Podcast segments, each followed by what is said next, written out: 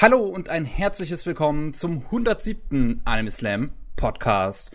Heute dabei sind Matze. Jo, servus. Und ich, Miki. Ja, wir sind wieder nur zu zweit, was meine Schuld ist. so, so viel dazu. Ich muss, mhm. ja. Ähm, und da deine Verpflichtungen hingeworfen und bist einfach eine Woche lang spielen gegangen. Ja, ich, ich, ich war eine Woche lang bei Freunden. Das ist vollkommen korrekt. Ich habe mir Octopath Traveler dort angeguckt auch. Das ist, ähm, bin etwas, bin etwas enttäuscht, muss ich, muss ich leider sagen. Wieso? So ein Rollenspiel. Das Problem ist, dass das große Feature sollen ja acht Protagonisten sein, die man alle ähm, zu unterschiedlichen Zeitpunkten steuern kann. Das ist das große das Feature? Du meinst so wie in den alten Final Fantasy Spielen vor 25 ja, Jahren? Das ist, das ist das große Feature an Octopath. Das große neue Feature. Innovation. ähm, aber das Ding ist, dass diese Figuren alle untereinander nicht reden. Die haben alle einzelne Geschichten und die völlig unabhängig voneinander funktionieren und die reden untereinander nicht. Und das ist so weird, wenn du eine Gruppe von acht Leuten hast, die sich alle anstummen. so. Mm, ja.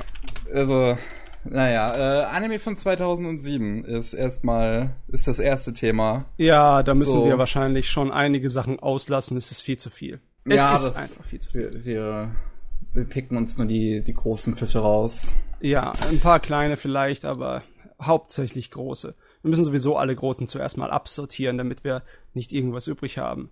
Ja. Äh, ich wüsste jetzt gar nicht, was das Größte wäre. Da gibt's einige Kandidaten. Ne? Tengen Topper Lagan ist natürlich sofort in jedermanns Gehirn, besonders bei unserem Podcast. Ne? Hm.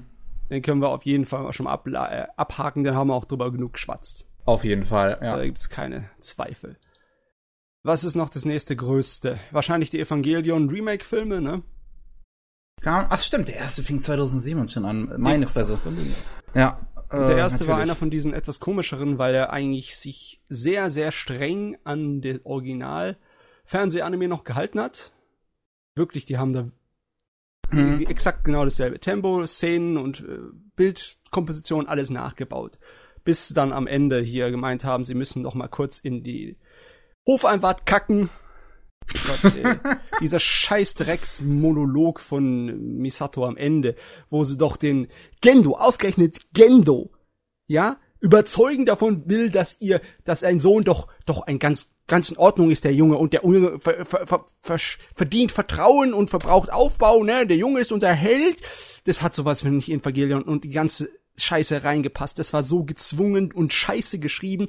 Ich will immer noch Hideako Anno mitten in die Klöten treten dafür. Und es ist über zehn Jahre her, seit der Scheiß rausgekommen ist. ich kann mich daran nicht mehr erinnern. Ja, Gott sei Dank, das kann man auch vergessen. Für die Katz. Auf jeden Fall, der erste war noch gut, würde ich sagen. Okay. Ja. Ähm, oh, es, ist, es ist schwierig, da, schwierig, was da alles rauskam, du. Okay, dann sag ähm, ich mal einen guten. Hm. Bacano. Was? Bacano. Ach, Bacano, ja. Bacano, bitte. Bacano, ich kann, ich kann doch kein Italienisch. Ist das Italienisch? Ist das ein italienisches Wort? Es ist, glaube ich, Italienisch. Aber okay. die Japaner sprechen es auch Bacano aus und sie schreiben es auch so. Haha. Alles klar. Ja, das ist der einzige Vorteil bei der japanischen Sprache. Du musst nicht rätseln, wie es ausgesprochen wird. Sie schreiben es genauso. Hm. Natürlich musst du 3000 Schriftzeichen kennen, aber naja. Ein Tod muss mal sterben. Oh, was in Deutschland recht bekannt sein dürfte, sind, glaube ich, die Garden of Sinners Filme. Die fingen auch 2007 an. Ja, wunderbar. ich Gibt's mein, mittlerweile glaub... wieder auf, auf Anime On Demand. Ich habe mich ja letztens beschwert, aber mittlerweile sind sie wieder da. Die hatten anscheinend Lizenzprobleme. Ich habe ah. sie immer noch nicht gesehen, aber jetzt habe ich wieder die Gelegenheit. Die ganzen Blu-rays in Deutschland sich zu besorgen, ist auch wieder keine so billige Angelegenheit. Ja, weil jede 20 Euro kostet für einen 50-Minuten-Film. Ja, nicht alle 50 Minuten. Einige ja, ich sind weiß, zwei Stunden, einige sind auch, ja. Also das, das ist, schön. Es ist schön, dass sie das OVA-Altformat in die Kinoserienfassung rübergebracht haben und sich dann gedacht haben, äh, wir nehmen uns genauso viele Minuten pro Story, wie wir brauchen. Scheiß drauf. Einige Sachen haben richtig Überlänge. Aber mhm. trotzdem, mhm. gut, gute Sache, gute Sache, feine Sache. Was war 2007 noch Wichtiges oder Gutes? Äh, Claymore, Claymore war ganz gut. Das war auch 2007. Hm. Jawohl, jawohl. Die Mädels mit den, ja, Monsteraugen und Metzelschwerterchen. Ganz hübsch. Was ganz, ganz wichtig ist 2007. Lucky Star, selbstverständlich. Lucky Ja, Star everywhere. Kyoanis durch, also Kyoanis Ver Vertiefung von Moe. Ja. Äh, ja, guck mal da, da hat bestimmt jemand das neue Giguk-Video geguckt, ha? Ja. äh, ja, ja, ja, ja, ja, ja. ähm, Ja, ja, ja, ja. Ja, ja. Äh, Ja, Klannert kam auch 2007, aber ja genau, sowohl die, sowohl die erste Staffel wie auch der Film von, von Dings. Von Dingenskirchens. Ja, KyoAni hatte 2007 ein gutes Jahr. Ha! Ja. Richtig gut. Von wem war denn der Film nochmal? Ach genau, von Desaki, von Osamu Desaki. Der Desaki, jawohl. Der Mann. Ich glaube, der ist leider nicht mehr mit uns. Ich weiß es gerade gar nicht. Ist er jetzt schon tot? Ich weiß nicht, ich habe da gibt's zwei Leute, Ja. dessen Namen ich immer verwechsel. 2011. Os Osaki, äh, der, der, der, war halt voll das Tier, hat in den 70er und 80er Jahren halt die Regie-Standards immer wieder gehoben. für, für japanische Anime. Hm. Wichtige Sache gewesen. Ne? Äh, jo, so geht's vorbei. Was haben wir noch 2007? Guardian of the Spirit. Sehr, sehr gutes Anime. Sehr tolle Serie, wird leider selten drüber gesprochen. Ist, glaube ich, eher ein Underdog. Ich kapier's aber auch nicht. Ich meine, der Kerl kam daher mit seinem Ruhm, den er von Ghost in the Shell Fernsehserien gehört hat, und dann hat er gleich eine gute Produktion abgeliefert. Und die Leute sind wahrscheinlich nicht dran geblieben, weil es etwas langwierig, etwas ernsthaft und etwas schwätzerisch war. Ja, aber hallo, das war Ghost in the Shell auch. Aber es war nicht Sci-Fi. Das ist das Problem. Ah. Du weißt doch, heutzutage, das ist, das ist aktuell wirklich ganz, ganz schlimm auf Netflix. Jede zweite Serie ist Sci-Fi und immer irgendwie ernst und düster und alles. Und Du, jede aber zweite Serie. Der Rest ist irgendwas anderes. in Anime war das aber auch immer die Regeln seit den 80er Jahren. Ne? Sci-Fi hat sich besser verkauft als Fantasy. Immer. Hm. Egal wie viele Fantasy-Perlen du hast, Sci-Fi ging immer besser. Naja. Ija. Darker Than Black 2007 auch angefangen. Ja, eine Serie, die gut Serie. angefangen hat und dann nicht mehr so gut weitergegangen ist. Ich finde die zweite Staffel immer noch super. Ach, ich finde, dass die ganze zweite Hälfte von Darker Than Black langweilig wurde und die zweite Staffel hat genau dasselbe Problem wie die erste. Es fing gut an und dann nach drei, vier Episoden habe ich mir gedacht, warum gucke ich das überhaupt? Ah. So schade, so viele Ah. gute Animateure dahinter, so viele gute Zeichner.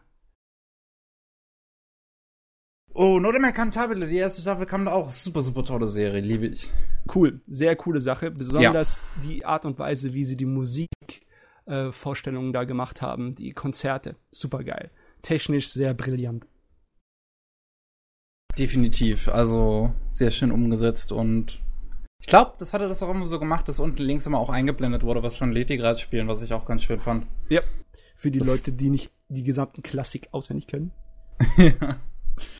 Äh, oh, Gundam Zero Zero kam da auch. Äh, auch. äh, Gundam. Ja, aber Gundam Zero Zero ist, glaube ich, auch in Deutschland so eine gewisse Hausnummer, weil äh, das ist eine der wenigen Serien, glaube ich, von Gundam, die auch nach Deutschland kam und die kam hier, glaube ich, auch ziemlich gut an. auch wenn die Ähm. Synchro davon scheiße ist. Sekunde mal, ist das wirklich. zu- Ja, das war 2007, hast recht, ja. Äh, ich kann mich noch an den Anfang erinnern. Die Serie hat auch ziemlich gut angefangen und ist dann später nicht mehr so interessant gewesen. Also, es ist. Äh, hast du schon mal irgendwas davon gehört? Von Gundam Zero Zero? Ja. Nee, habe ich noch nicht. Also ich habe mal äh, ne, ein paar Szenen gesehen, aber mehr nicht. Das sind im Endeffekt Leute, die meinen, sie haben die Gerechtigkeit mit Löffeln gefressen. Sie haben super hochentwickelte Gundams, äh, fliegen da um die Erde herum und dann sagen sie nach unten, jeder, der in absolut unerklärlichen ähm, erklärlichen Kriegszustand da unten äh, anzettelt, alle Kriegstreiber, alle Krisenherde, die werden von uns ei eisenhart zermetzelt. Und da gehen sie runter und zerlegen die Militärs. Und wenn irgendjemand irgendwo anfängt, Krieg zu schwören, dann gehen sie runter und zerlegen sie alle. Und machen natürlich die ganze Welt sich zum Feind. Also es ist ein Jo. bisschen komisch. Es ist ein bisschen komisch.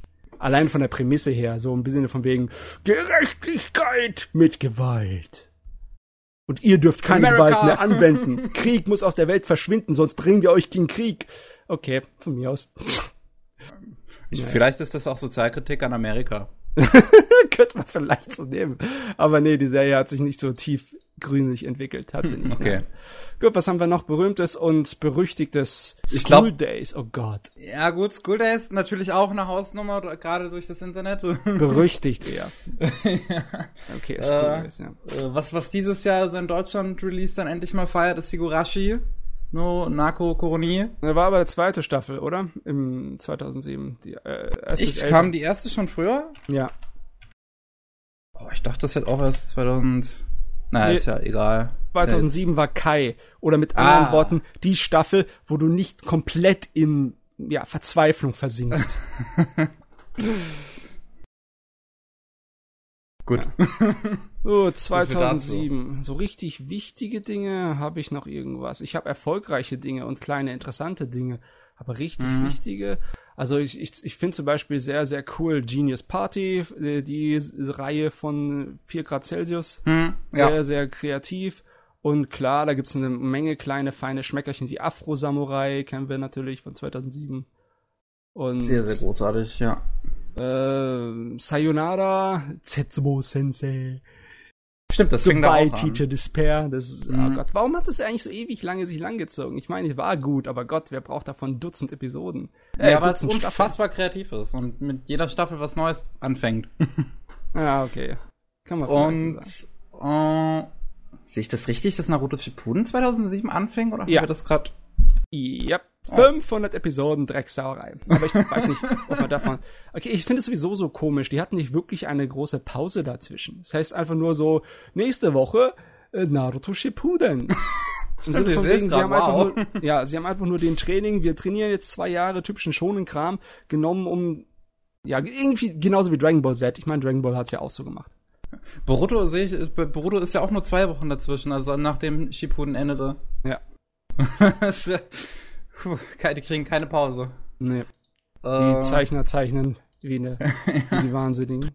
Da gibt's keinen Urlaub. So, gehen wir ich glaube, was auch, also was, was auch noch einigermaßen groß ist, zumindest von Schaft-Seiten aus, wenn man schon hier den Setsubo Sensei erwähnen, müssen wir auch wieder Mario Sketch erwähnen. Ähm, Weil, kennst weil das auch ein ziemlich großes Ding ist, eigentlich, von Schaft. Mari Sketch? Hidamari Sketch Ach, Hidamari Sketch. Ja, ich habe schon das gedacht, hat ja- was zum Geier schwatzt der. hat ja unfassbar viele Staffeln und alles und Specials und was weiß ich was bekommen. Es hat ja unfassbar viele Folgen insgesamt. Ja. Oh Gott, es ist zu viel.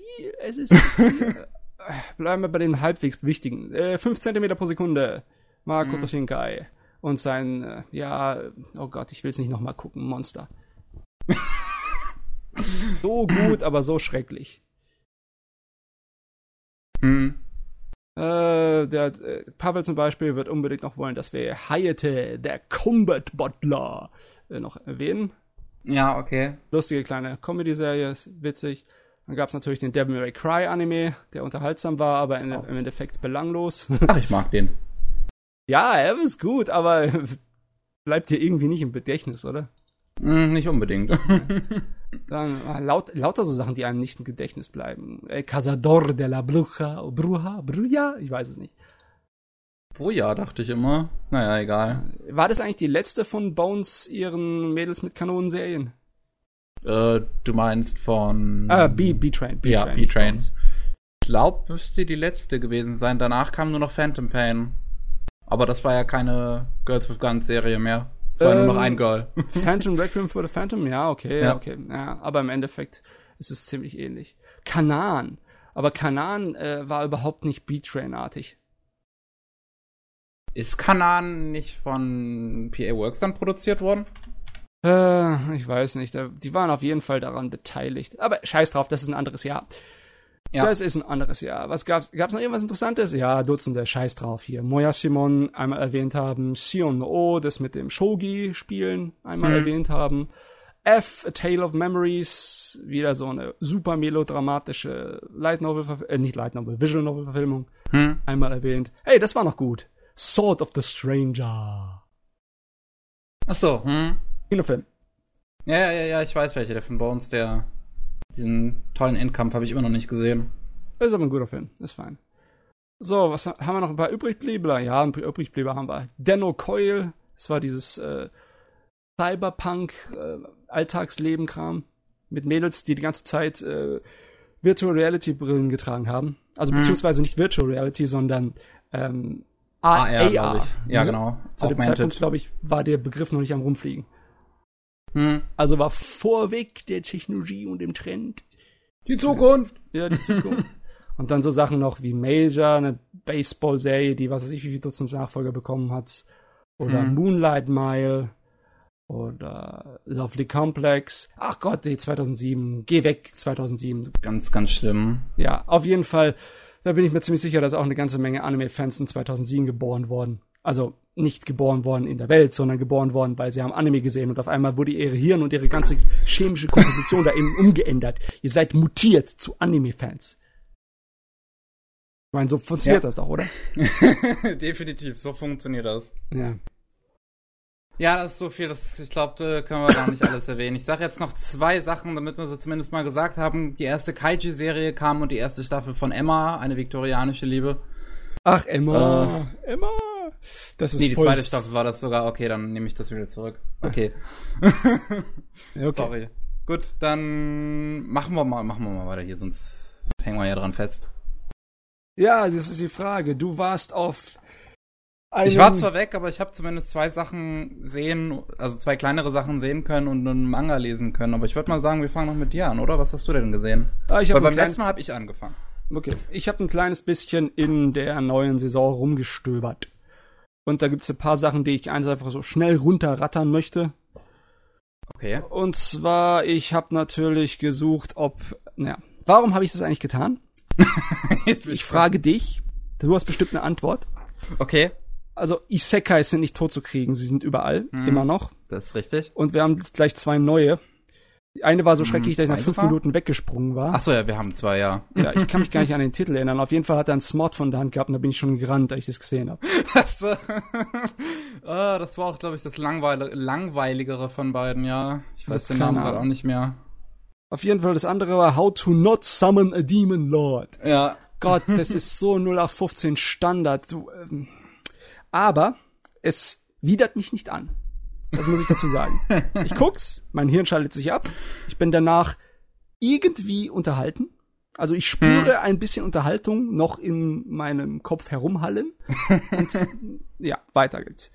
Also das ist ein Also was ich, was ich dazu die ganze Zeit immer nur lese, ich habe es noch nicht gesehen. Ich habe nur so ein paar, paar Screenshots gesehen und ich weiß, dass der Manga etwas sehr hart explizit ist und dass die sich anscheinend im Anime da etwas dann doch mehr zurückhalten als es im, Manga passiert. Also ähm, sie bumsen nicht sofort, ja? Ja, ja, ich weiß, im, äh, im, im Manga gibt's einige Vergewaltigungen und sowas, von daher, das ist äh, etwas unschön, aber ähm, das haben sie im Anime rausgenommen. Und äh, was ich nur die ganze Zeit immer lese, ist, sind so, so Vergleiche, also so, so, so zwei Fronten in der Anime-Community, die sich da gebildet haben.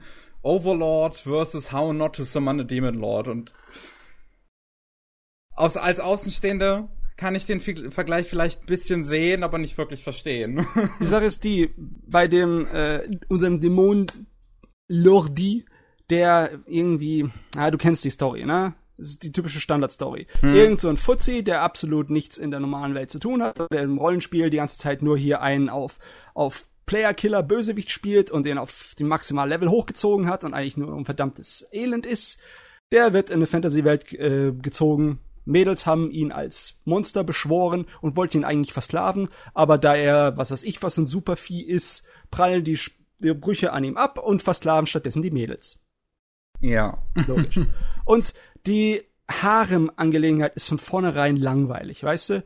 Sie hm. sind von, es ist von vornherein, äh, die Mädels sind ihn am Anhimmeln und er ist der typische, er spielt den typischen, ähm, ja, Freund, der halt ein kleines bisschen grob ist und die Mädels stehen drauf, weißt du, so voll im Sinne von wegen, uh, er ist so voll aktiv, so nicht so nicht so ein passiver kleiner äh, Vegetarier, wie man das in, in Japan halt sagt. Er ist, er ist ein mhm. Fleischfresser, aber er tut halt nur so, weil er hat diese Persönlichkeit extra so sich aufgebaut, weil er sich, äh, weil er sozialtechnisch absolut für die Katze ist. Der hat keine Fähigkeiten mit anderen Leuten umzugehen, also tut er einfach, ist er voll im Chunibyo im achte Klasse Syndrom hängen geblieben und macht einen mhm. auf, malt das Maul, wie wagst du du es mich anzusprechen.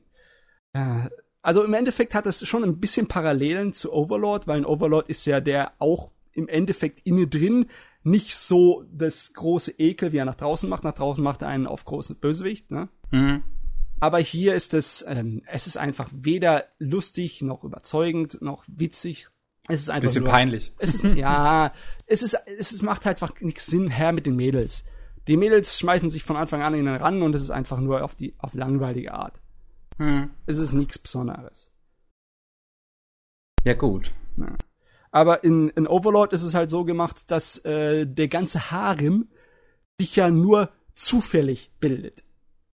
Nicht einfach, weil du merkst, oh Gott, der Schreiber hat das jetzt einfach gemacht, weil er die Leuten unterhalten will und den Fanservice an den Kopf haut, sondern in Overlord ist es immer so, dass es eine Verstrickung von Zufällen ist, die eigentlich ähm, für unseren Hauptcharakter mehr Probleme bedeutet.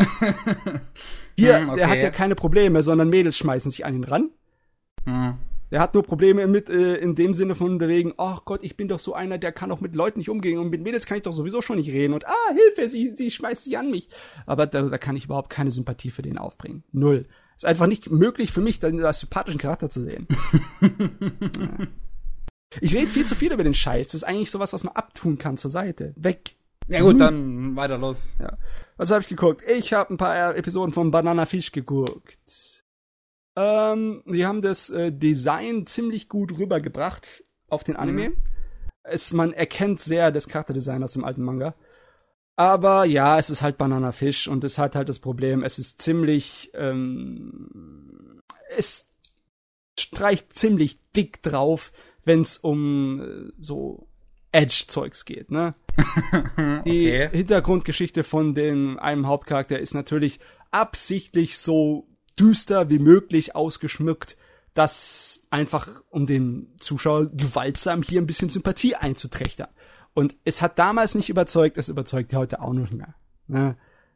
Aber das hatte doch eine, hatte das nicht eine gewisse Fanbase oder so, so ein Natürlich bisschen Klassiker so. Es also ich habe letztens zum Beispiel den Film gesehen. Ähm, Ah, vielleicht lieber morgen heißt es im Deutschen, ich weiß gerade nicht mehr. The Perks of Being a Wallflower ist der Originaltitel. Da reden sie tatsächlich auch kurzzeitig drüber. Über den, über, über Bananafisch, was ich irgendwie witzig fand.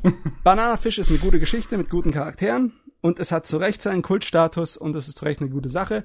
Aber es hat auch immer noch dieselben Fehler wie damals. Da haben sie nichts dran geändert.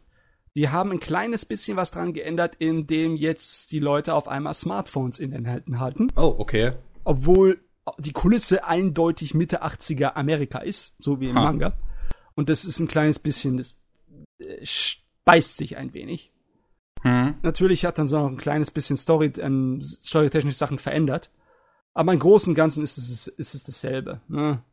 Es ist ein bisschen reißerisch und es ist halt ähm, eindeutig schwul. bis oberhinaus.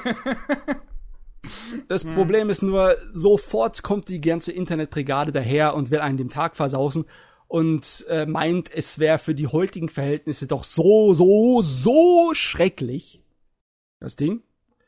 Wie jetzt? Weil ähm, es gab so eine gewisse, ich meine, das ist schon seit Ende der 70er, Anfang der 80er in Kinofilmen zu sehen, dass ähm, äh, die schwulen Szene so ein kleines bisschen in die Szene von äh, Untergrundkriminalität gesteckt wurde. Ne? Im Sinne von, mm, wenn du ja. bist, dann bist du wahrscheinlich in den Kreisen unterwegs, wo die Leute halt ein kleines bisschen schief und krumm, krumme Dinger drehen. Ne? Mm. Aber das war logischerweise auch eine äh, Teil der per, per, per, na, wie soll ich sagen, Perzeption? Nein, nein. Die Art und Weise, wie die Leute das aufgefangen haben in den 80ern, wo die Welt natürlich ein etwas rassistischer Platz noch war als heutzutage, es war halt so, weil die Leute auch ins Abseits getrieben wurden. Ja. Die schwulen Szene. Es ist nicht so, dass äh, automatisch, weil du schwul bist, bist ein Krimineller, sondern das ist andersrum. Genauso wie bei der äh, ganzen schwarzen Geckos, ne? Ja. Den Afroamerikanern in Amerika. Aber heute wird natürlich gesagt, oh, das ist so absolut ähm, anachronistisch und es wirft einen sehr, sehr schlechten Blick auf die schwulen Szene, das ist diskriminierend. Und da dachte ich mir, hallo, könnt ihr nicht mal einmal euer Hirn einschalten? Ja? Und ein Werk von 1985 aus dem Kontext betrachten? Oder anders gesagt, darf die schwulen Szene jetzt keine düstere Untergrund-Kriminalgeschichte mit ihren Hauptfiguren bekommen, weil das ein schlechtes Bild auf die Szene wirft? Ich weiß auch nicht, klingt auch irgendwie blöd. Ja, die sollen von mir alle weggehen, ja? Ja, also ich, ich meine, lass doch, lass doch halt den, die Hauptfiguren ihre Sexualität haben, wie sie wollen. Ist doch scheißegal, ob sie dabei jetzt Kriminelle haben. Das ist ja, das, das, das deutet ja nicht direkt an, dass alle Schwulen jetzt auf einmal Kriminelle sind. Ja, aber angeblich, angeblich kann das sozusagen einen solchen Schein darauf werfen. Ne?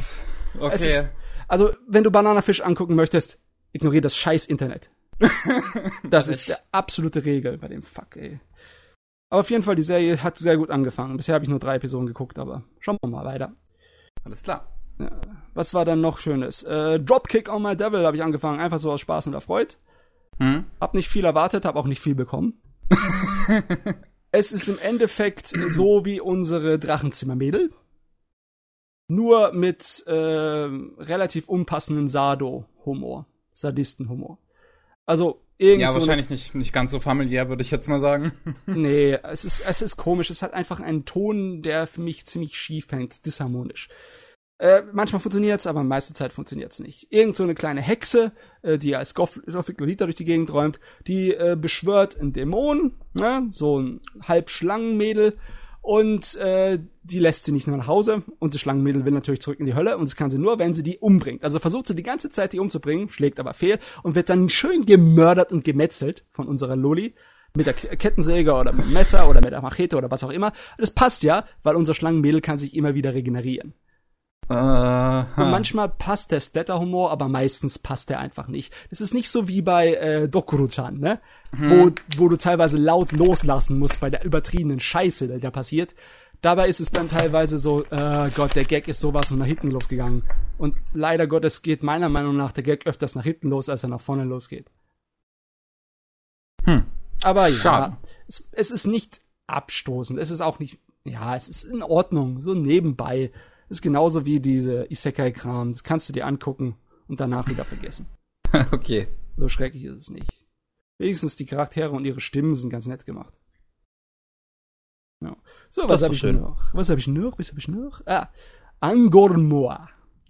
Bitte was? äh, wieder so eine historische Action-Serie über die, in, die Mongolen-Invasion in Japan im 13. Jahrhundert. Ah, ich hab's gefunden. Angormoa. Yes. Was ist das für ein komischer Name? Das, ist, das Wort ist doch nicht japanisch.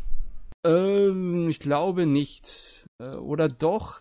Ich meine, die Japaner benutzen auch äh, französische Lehnwörter. Zum Beispiel bei den, den Hosen und dem Brot, ne? Hm. Äh, aber das ist egal. Auf jeden Fall Serie, relativ typische äh, Mittelalter-Action-Serie, ne? Es geht um den typischen, das letzte Gefecht wo die Leute äh, die, gegen die Invasion sich verteidigen müssen. Äh, da das Ding nach historischen Begebenheiten äh, losläuft, wissen wir auch ganz genau, wie es ausgeht. Da kann keine irgendwelche großen boah, wir zerlegen jetzt das Mongolen-Heer Sachen daherkommen. Nee, es ist einfach nur so ein verzweifelter Kampf und der ist gut gemacht. Und die Charaktere sind super, die Animationen sind toll, die Designs sind nice, Tempo, Regie, alles fein. Nur eine Sache stört mich richtig dermaßen. Okay. Die haben unbedingt gemeint, sie müssten so einen antiken Papierfilter über das Bild legen, der andauernd da ist. Immer Ach, da das ist. Ist die ganze Zeit da. Ich sehe das halt gerade im Trailer ja. und ich hätte gedacht, das ist nur so ein Effekt für den Trailer. Nein, und der Filter bewegt sich nicht, während alle Bilder sich dran bewegen. Okay. Es stört. Unglaublich. Du glaubst es nicht, wie der Scheiß stört.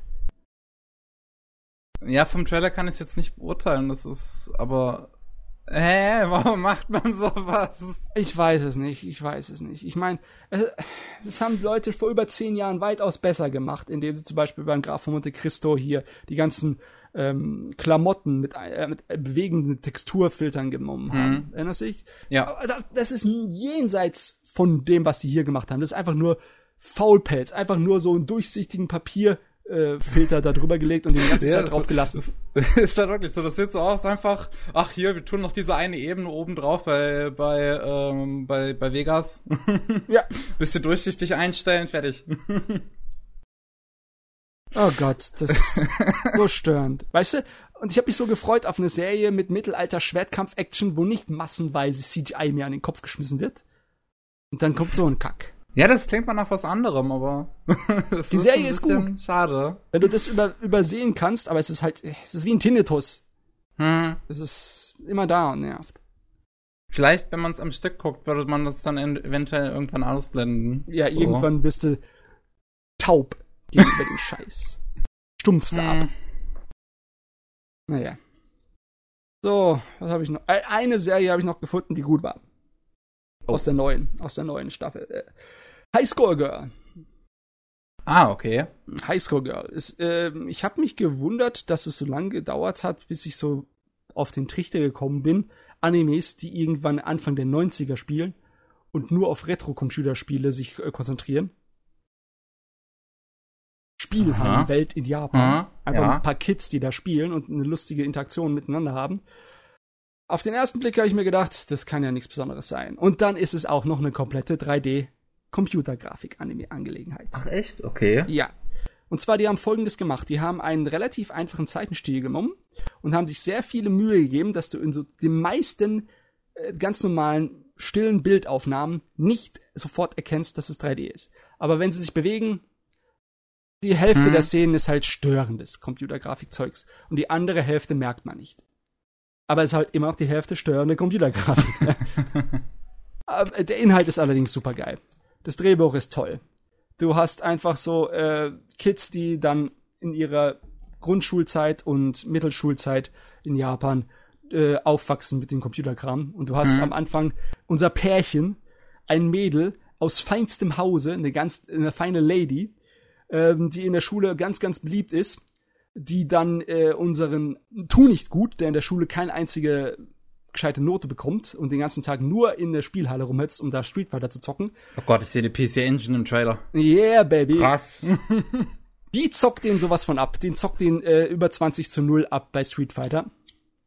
Oh, ich sehe diese ganzen Lizenzen, das ist ja ganz schön geil. Und was die gemacht haben, was ich super toll finde, die haben die Art und Weise, Street Fighter darzustellen und zu schneiden, mit, ich weiß nicht, wie die das gemacht haben. Entweder haben die einen der allerbesten Röhrenmonitorfiltern aller Zeiten, oder sie haben es direkt von der verdammten Röhre abgefilmt. Mit genau den richtigen Einstellungen. Aber Hm. so original sah Street Fighter, habe ich noch nicht gesehen. Das ist perfekt. Super gegriffen. Da haben sie sich echt Mühe gemacht.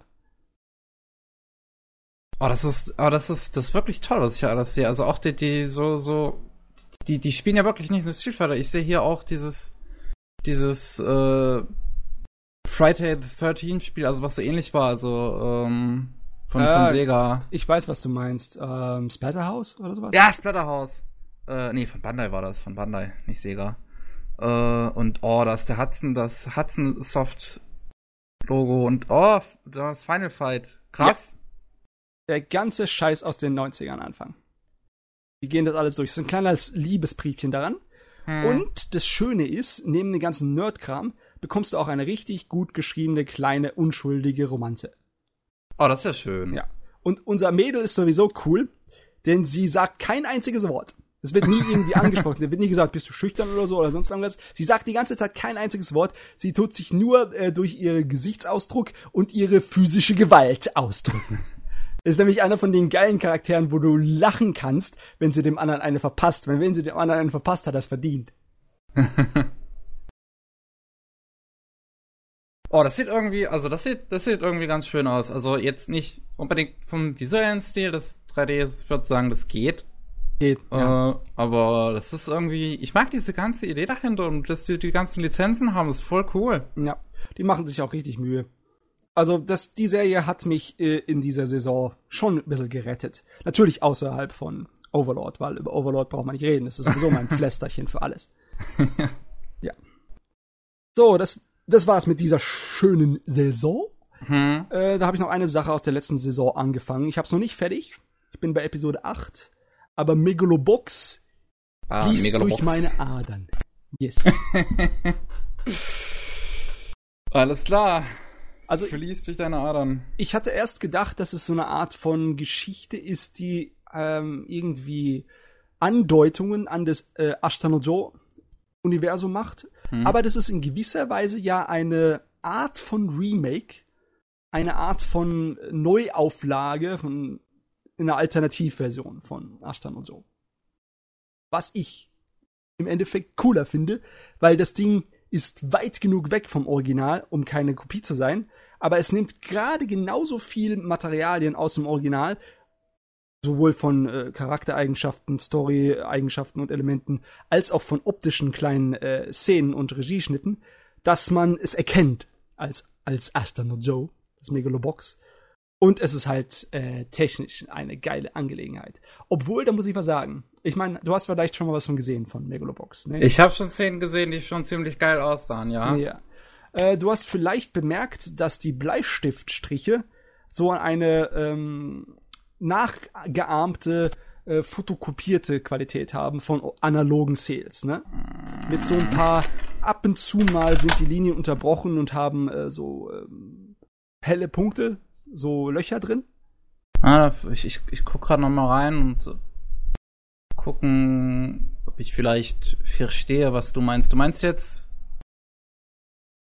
Wie, okay, nee, nochmal, wie genau meinst du das? Die Bleistiftstriche, die Umrisslinien der Charaktere. Da sieht so. man weitaus mehr den Bleistift Duktus da drin, weil die eine Technik nachgeahmt haben, die hm, Jetzt sehe aussieht ich, was du meinst. wie alte analoge Anime-Technik, dass du die Sachen auf eine plastikdurchsichtige Folie machst mit einem äh, Fotokopierer vom Hm. Papier runter, ne? Und Ich dabei hm. sind die Bleistiftdinger dann da draufgekommen auf die Durchsichtsfolie, immer mit so ein paar kleinen Löchern, wo einfach ähm, ja der Fotokopierer nicht genug gesehen hat, äh, beziehungsweise wo es zu grau war oder zu weiß war. Hm. Das hat, dann hast du so ein bisschen noch die äh, Farbstruktur von dem Bleistift noch mitgekriegt. Das haben die danach geahmt, aber eine Sache stört mich dabei. Die Auflösung ist zu gering. Das ganze Ding wirkt ein ganz kleines bisschen wie so ein 480p Master aus dem Anfang der 2000er. Aha. Also man merkt richtig, dass da die Auflösung sch äh, schadet. Also die hätten das Ding höher mastern müssen oder die Technik anders anfangen müssen.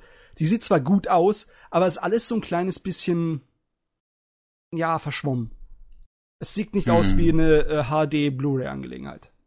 Ich meine, dasselbe Problem hatte ich schon bei dem letzten Lupin Kinofilm vom Goemon, ne? Wo Hm. er einen seiner Metzelabenteuer hat Okay. Da waren auch die Linien super und der Bleistiftduktus klasse, aber die waren alle so ein kleines bisschen ähm, verschwommen. Hier ist es Hm. auch so. Aber das ist so ziemlich die einzige kleine Macke an dem Rest, der technisch und animationsmäßig und zeichnerisch absolut geil ist. Aber so Hm. richtig. Ja, das sieht schon echt geil aus. Also muss man auch einfach mal so sagen. Wow. Und das Schöne ist, da gibt's auch unterschiedliche Stile darin. Unterschiedliche Kämpfe werden in unterschiedlichen Stilen äh, gezeichnet und animiert. Da sind Echt? mehrere Köche dabei in dem Ding. Und das ist alles bisher, was ich gesehen habe, richtig gut. Das ist doch mal schön. Ja, ich glaube so, aber das, das, das ist auch, das ist auch jetzt, wo ich das hier mit den Linien so ein bisschen drauf, drauf achte, das ist aber schon eigentlich eine coole Hommage, auch daran zu gedenken, dass es halt das 50er, äh, das 50. Anniversary von Ashton und Joe ist. Es sieht Ashton und Joe im duktusen Stil schon ein kleines M- Menge ähnlicher als alle anderen modernen Anime. Ja, aber es hat trotzdem so, so in gewisser Weise moderne Character Designs, würde ich schon fast sagen. Also jetzt. ja, nicht- ähm, das also, Charakterdesign mm. ist, ich finde das Charakterdesign absolut super. Aber irgendwie erinnert es mich ein kleines bisschen mehr an äh, so 90er Jahre. Ich meine, das ist eher so ein erwachsener Charakterdesign. Das ist kein neuer Kram, oder? Ich Ja, den das Hauptcharakter könntest du auf Entfernung mit, mit Spike Spiegel auf Cowboy Bebop verwechseln, oder? Da, ja, doch, st stimmt. Voll Afro. Ja, das erinnert mich dann doch, doch, das erinnert mich mehr an solche, solche Anime, die versuchen ein bisschen 90er-Ästhetik zu haben. Also auch sowas wie Vanishing Line hier, was, was letztens kam, das, äh, im, im, in diesem, in diesem einen großen Franchise, wie hieß das nochmal? Garo. Garo. Garo. Ja, genau. Garo, Vanishing Line. Und ich meine, guck dir mal den äh, Oberbösewicht an, den Champion. Der ist direkt aus dem Yoshiaki Kawajiri Anime rausgesprungen. Äh, wie heißt der? Ähm, warte, ich gebe dir einfach ein Bild. Okay. Äh, kann ich das einfach so? Ja, das kann ich einfach so. Ist das schön, das Ja, Internet? Ist das nützlich? Oh, dieses wunderbare Internet. Da.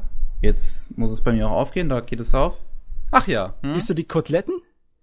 Siehst du das langgezogene Gesicht und die Koteletten? typische römische lange Nase, die gerade? Ach so, Das ja. ist sowas von Kawajiri. Aber total. Und die anderen Charaktere haben nicht unbedingt diese, ähm, äh, wie heißt soll ich sagen, Sta äh, Elemente, diese Stilelemente.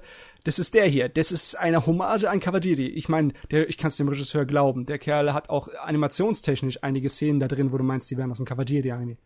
Was ich gut finde. Was ich gut finde. Das ist, das ist cool. Ich, ich guck gerade mal, wer das hier gemacht hat. Jo Moriyama. Und der Ja. ist äh, anscheinend ein bisschen unterwegs gewesen mit dem, mit, mit äh, Koike. Also Ja. Hat ich mein, mitgearbeitet an Lupin, an seinen Lupin-Sachen, an, an Redline. Mhm. Da gibt's auch einige, eine oder zwei Szenen, habe ich bisher gesehen, die könnten direkt aus Redline gekommen sein. Okay. Äh, Ich meine, äh, das Bild kann ich dir, glaube ich, auch schicken. Äh, die Hat sich da anscheinend gut inspirieren lassen. hier. Ach ja. Hm. Aber hier siehst du auch, was ich meine mit den, die Linien sehen ein kleines bisschen unscharf aus, ne? Definitiv. Aber könnte es vielleicht auch einfach daran liegen, wo du das nachguckst? Ich weiß nicht. Ja, das kann auch daran liegen. Äh, aber pff, ich bin mir ziemlich sicher, das liegt also alles, was ich an Promomaterial dann durchgesehen habe. Ich habe mir das nachgeschaut. Hm. Es liegt nicht nur daran, dass bei mir irgendwelche Streamqualitäten nicht gut ankommen, weil guck mal, manchmal kommt bei mir Netflix in pixeliger Scheiße an. Ne? Hm. Ähm, das liegt nicht nur daran. Ich glaube, das liegt einfach am Original. Das ist nicht so sauber gemastert, wie ich das gern hätte. Gib mir 4K oder gib mir Tod. okay, da verlange so ich Ansprüche herstellen. Da verlange ich so viel. Also ich bin gespannt, wie das ausgeht. Ich werde mir auf jeden Fall noch äh, ein bisschen in Reserve halten, bevor ich das Urteil fälle über diesen Anime, weil ich habe den aus Ende nicht gesehen. Hm. Aber bisher ist er klasse. Das ist doch schön. Yes. Muss ich auch noch gucken. Habe ich auf jeden Fall Bock drauf. Mhm. Ja, ist auch schön. Es ist kurzweilig. Zehn schön, äh, 13 schöne Episoden. Da lacht das Herz. Gut, ja, wunderbar. Fertig damit, was ich gesehen habe. Dann bist du schon fertig. Yes. Ja gut, für eine Pause lohnt sich noch nicht. Dann äh, mache ich einfach mal direkt weiter. Mhm. Und das erste, was ich gesehen hätte, ist direkt äh, Fully Cooley Progressive. Mhm. Ja, habe ich gehört von, aber noch nichts geblickt von. Die, zweite Staffel zu Fully Cooley nach den paar Jährchen. Wir haben ja beim letzten Mal schon über das Original Fully Cooley geredet und dann dachte ich mir, Progressive ist schon fertig, guck sie dir das jetzt einfach mal an. Und ich muss schon zugeben, ich fand's ziemlich geil. okay, ich habe im Internet gehört, dass die zweite Staffel sich relativ viel Zeit lässt, bevor sie abgeht. Mm, geht so.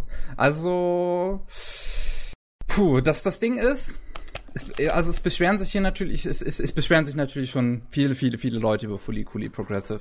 Und äh, wie man meinen umgekehrten Geschmack kennt, liebe ich es natürlich mehr als das Original. ist das immer gegen den Strom schwimmen. Yeah. Äh, das mache ich, das mache ich nicht absichtlich. Au contraire, äh, mon cher. Und ähm, was ich einfach mal sagen muss, schon direkt in den ersten drei Minuten war ich von dem Ding vollkommen gefesselt, weil das hat ein richtig, richtig gutes, eine richtig, richtig gute Intro-Szene. Die, die bleibt einem wirklich hängen, wenn man, wenn man sich das einmal so einsieht. Und ähm, tut genau auf äh, alles, also so ein bisschen so die ganze Story im Prinzip anteasern, ohne dir, vor, ohne dir zu viel vorne wegzunehmen, während im Hintergrund ein älterer Lied von, ein älteres Lied von The Pillows läuft, und zwar Thank You My Twilight, was sie extra hierfür nochmal geremaked haben. Und ähm, das ist, ist so gut zusammengeschnitten und so gut in Szene gesetzt. Da, da kriegt man einfach direkt ein bisschen Gänsehaut und kriegt einfach direkt Bock drauf, was hier jetzt passieren wird. Mm. Und oh, da füttern sie dich an. Ja, also das ist ein sehr, sehr gut gemachtes Intro. Das ist wirklich richtig gut. Das ist, glaube ich, eine der besten Einstiege in Anime, die ich so gesehen habe. Aber das, die Sache ist die, mit richtig guten Einstiegen, da bleibt der Einstieg meistens eine der besten Sachen in dem ganzen Welt, ne? Das äh, könnte für viele Fans vielleicht zutreffen, für mich jetzt nicht unbedingt. Ähm, denn ich muss auch einfach mal sagen, Progressive punktet bei mir dadurch, dass es für mich viel eher äh, relatable ist als das erste Fully Cooley. Wenn das erste Fully Cooley halt so Thema ähm, hier Pubertät und sowas hat und ähm, das, das auch das ganze Sexuelle, was damit kommt, ist halt äh, Progressive eher so ein bisschen ähm, sich in den, in den Teenie-Jahren so ein bisschen selbst zu finden. Also wir haben hier die Protagonistin ähm, Hiromi ist ihr Name und ja, die weiß nichts mit ihrem Leben anzufangen. Die denkt immer, die, also sie hat kein Traum, sie hat nichts, was sie erreichen möchte und ähm, man, man, man merkt ihr halt auch an, dass sie so ein bisschen, ja, in Anführungszeichen anders ist. Also wie sie dann, wie dann ihr erster Schultag an, äh, gezeigt wird, finde ich ziemlich interessant, weil ähm, die Szene schon damit beginnt, dass drei Jungs sich nebendran so ein bisschen unterhalten über, ja, wirklich so unterschiedlichsten Kram, den schon, der halt was halt mehr modernere Themen sind. Also der eine Junge äh, trägt einen Rock und sagt halt, hey, Rocks sind heutzutage total in und sind heute auch Unisex und sowas und du merkst so ein bisschen, dass sie versuchen so so was Modernes da reinzubringen, weil diese, weil natürlich auch so ganzen Gender-Sachen heutzutage natürlich ein relativ modernes Thema sind. Und dann hm. kommt äh, sie halt rein, setzt sich so ganz stumm hin, dann fängt die Klasse an und die Lehrerin sagt halt so, äh, die, die, die Lehrerin, die dann reinkommt, ist so total völlig überdreht und sagt so zu, zu allen Schülern, ihr ganzen Genie-Schüler, die hier nur von Sex besessen seid und mir das nicht anders beweisen könnt, wir werden heute irgendwelche Tests machen und dann äh, baut sie einen Laptop auf und zeigt jedem Schüler einzeln Pornos und die Protagonistin ist halt die einzige, die wirklich komplett stumm davor sitzt, kein Stück beeindruckt ist und halt so und, und, und die Lehrerin dann auch so, so komisch ist. Was? Nicht mal irgendeine Reaktion? Du merkst halt, die ist so, das interessiert die Protagonistin nicht. Und dann, und spätestens ab der Szene hat's bei mir so Klick gemacht, weil sie, weil das, das, da habe ich mich dann, mich dann mehr reingefunden. Das ist so mehr meine Wellenlänge, weil sie halt wirklich, die, die ist so, die, die hat keinen Traum vor Augen, sie ist asexuell, sie ist halt einfach ein bisschen anders als die anderen und versucht sich und versucht einen Platz in dieser Welt zu finden. Und das ist, wie gesagt, für mich mehr relatable als Pubertät. Da musst du aber aufpassen, weil wenn du äh, wirklich nur richtig zubeißen kannst, wenn du dich selber in irgendeine der Figuren reinversetzen kannst, dann, äh, dann hast du vielleicht ein bisschen Probleme, nach den objektiveren Werkzeugen der Kritik zu greifen, oder? Ich meine, wenn du sagst, sagst, ey, das ist eine Geschichte, die mit mir äh, resoniert, dann hast du ein bisschen Abstandsprobleme, oder? Ja, das kann natürlich sein. Also das, das, das hat, das, das, die Serie hat halt wirklich, wie gesagt, richtig, richtig gut mit mir geklickt und ähm, das, das, das deswegen, ich würde sie jetzt mittlerweile auch schon zu einer meiner Lieblingsserien zählen. Ich habe den Soundtrack danach noch auch dutzende Male gehört, gerade Thank You My Twilight wegen diesem wunderschönen Intro. Ja, Pillows. Und, ich meine, ähm, egal, wenn die Serie die absolut schrecklichste der Welt sein könnte, Pillows Soundtrack kann nicht schlecht sein. kann nicht, ist nicht unmöglich. Ja, das, das stimmt wohl. Aber das ist ähm, denn was ich, was ich dann so sagen wollte, bei äh, Fully Cooley Progressive ist halt ein bisschen anders. Und äh, Fully Cooley und Fully Cooley Progressive, die haben halt beide so als Thema so in gewisser Weise, dass es ja natürlich, dass es okay ist, ein bisschen anders zu sein und dass ja jeder irgendwo ein bisschen anders ist. Zumindest habe ich das so bei beiden so ein bisschen rausgelesen. Und ähm, dementsprechend kann ich das auch ein bisschen verstehen, wenn jetzt Fans vielleicht ein bisschen enttäuscht sind, dass Fully Cooley Progressive nicht ganz ihr Ding ist, weil wie gesagt, es ist anders. Es ist nicht wie das Original Fully Cooley. Es hat weder diese, diese Farbgebung, die das Original hat. Es hat ähm, und nicht dieses total vollkommen überdrehte und mit, total mit Metaphern vollgeballerte äh, Ding, sondern es ist halt ein bisschen ruhiger, langsamer, lässt sich ein bisschen mehr Zeit und ähm, ist im Vergleich zum ersten Fulikuli ein bisschen, in Anführungszeichen, normaler. Hm, ja, das ist aber, das ist schon ein wenig schade, das zu hören, weil Fulikuli hat halt ausgemacht zu der Zeit. Sein Stil, seine Verrücktheit. Es hat ihm eine einzigartige Identität gegeben, ne? So ein bisschen.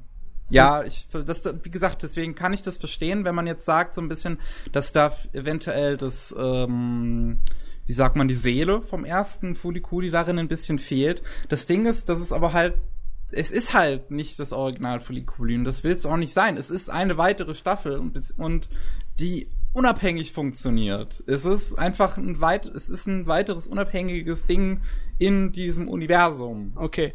Ähm, ist es dann in irgendeiner Weise dazu in der Lage, sich aus dem ähm, Standard-Massenkram herauszuheben? Ich meine, Fulikuli hat das gemacht hier, die ich höre, das hat die Zutaten, das zu machen. Ich meine, die Leute, die hinten dran, die das Produktionsbein schwingen, die können das. Ne? Allein mhm. Pillows dabei macht die Serie schon mal besser als 90% von dem Rest von dem Kack. Ne? Aber was ist da noch? Das ist die Frage. Was da halt noch ist, ist ähm, zum einen ne, diese ja, so, so ein bisschen die, Stilmittel, die da noch mit reinkommen. Also sie, es, es unterscheidet sich definitiv optisch stellenweise. Gerade Folge 5 ist eine Folge, die sie einfach mal komplett in einem vollkommen anderen Stil gezeichnet haben als alle anderen Folgen. Also so, alle Folgen, alle, also Folge 1 bis 4 und 6 sind so ein bisschen, ja, die Designs sind, sind ehrlich gesagt nicht so besonders von der Serie, so, sondern die sind ein bisschen zu modern schon fast. Und Folge 5 meint dann einfach mal so komplett anders auszusehen. Äh, ich versuche mal auf Saga Gaboro eine Szene zu finden, ähm, wo man das, wo, damit du das dann zumindest mal hier siehst. Weil allein Folge 5 fängt schon, äh, fängt stilistisch auf einmal ganz anders an und führt das auch durch die Folge durch und das fand ich richtig schön. Da und stand bei der Animationsregie bestimmt irgend so ein Typ da, der bekannt ist für seinen eigenartigen so. eigenen Stil, oder? Hier ist eine hier ist äh, eine Szene aus der Folge, wo man halt sieht, das ist es ist anders gezeichnet. Es ist, es sieht einfach anders aus. Und das finde ich sehr, sehr schön, dass eine Folge komplett in dem Stil durchgezogen haben. Oh, ähm, da sieht man die Handarbeit viel mehr. Ja, das Und dann steht so der Artist cool. Unknown, Motherfucker. ja, leider. Ähm, das es ist ein bisschen schwierig so zu sagen, ob das jetzt komplett was eigenes hat. Also wie gesagt, es nimmt sich definitiv seine Freiheiten in der Optik und spielt da sehr, sehr gerne rum. Gerade mit dieser einen Folge. Vielleicht finde ich noch eine Szene von dem Anfang der Folge, der halt auch nochmal komplett anders ist, in einem richtig, richtig interessanten Stil. Äh, aber ich glaube, das wird schwierig. Da bietet Misako Gaboro anscheinend nichts. Das ist schade, weil das ist wirklich cool. Das Charakterdesign ist wirklich ein bisschen gewöhnungsbedürftig. Manchmal sieht es exakt so aus wie die alten Fudikuli-Sachen und dann sieht es wieder mal ganz anders aus, ganz standardmäßig aus. Also, ja, wie äh, gesagt, es ist ein, teilweise ein bisschen zu modern. Aber wer halt schon ziemlich cool aussieht, ist ja zum, ist zum Beispiel die Rivalen, in Anführungszeichen, die Haruka dann bekommt, die halt mit, mit ihrer Brille so einen auf Gurren Lagann macht. okay, das kommt ja, natürlich. Das, es gibt Punkte. Bonuspunkte. Ja,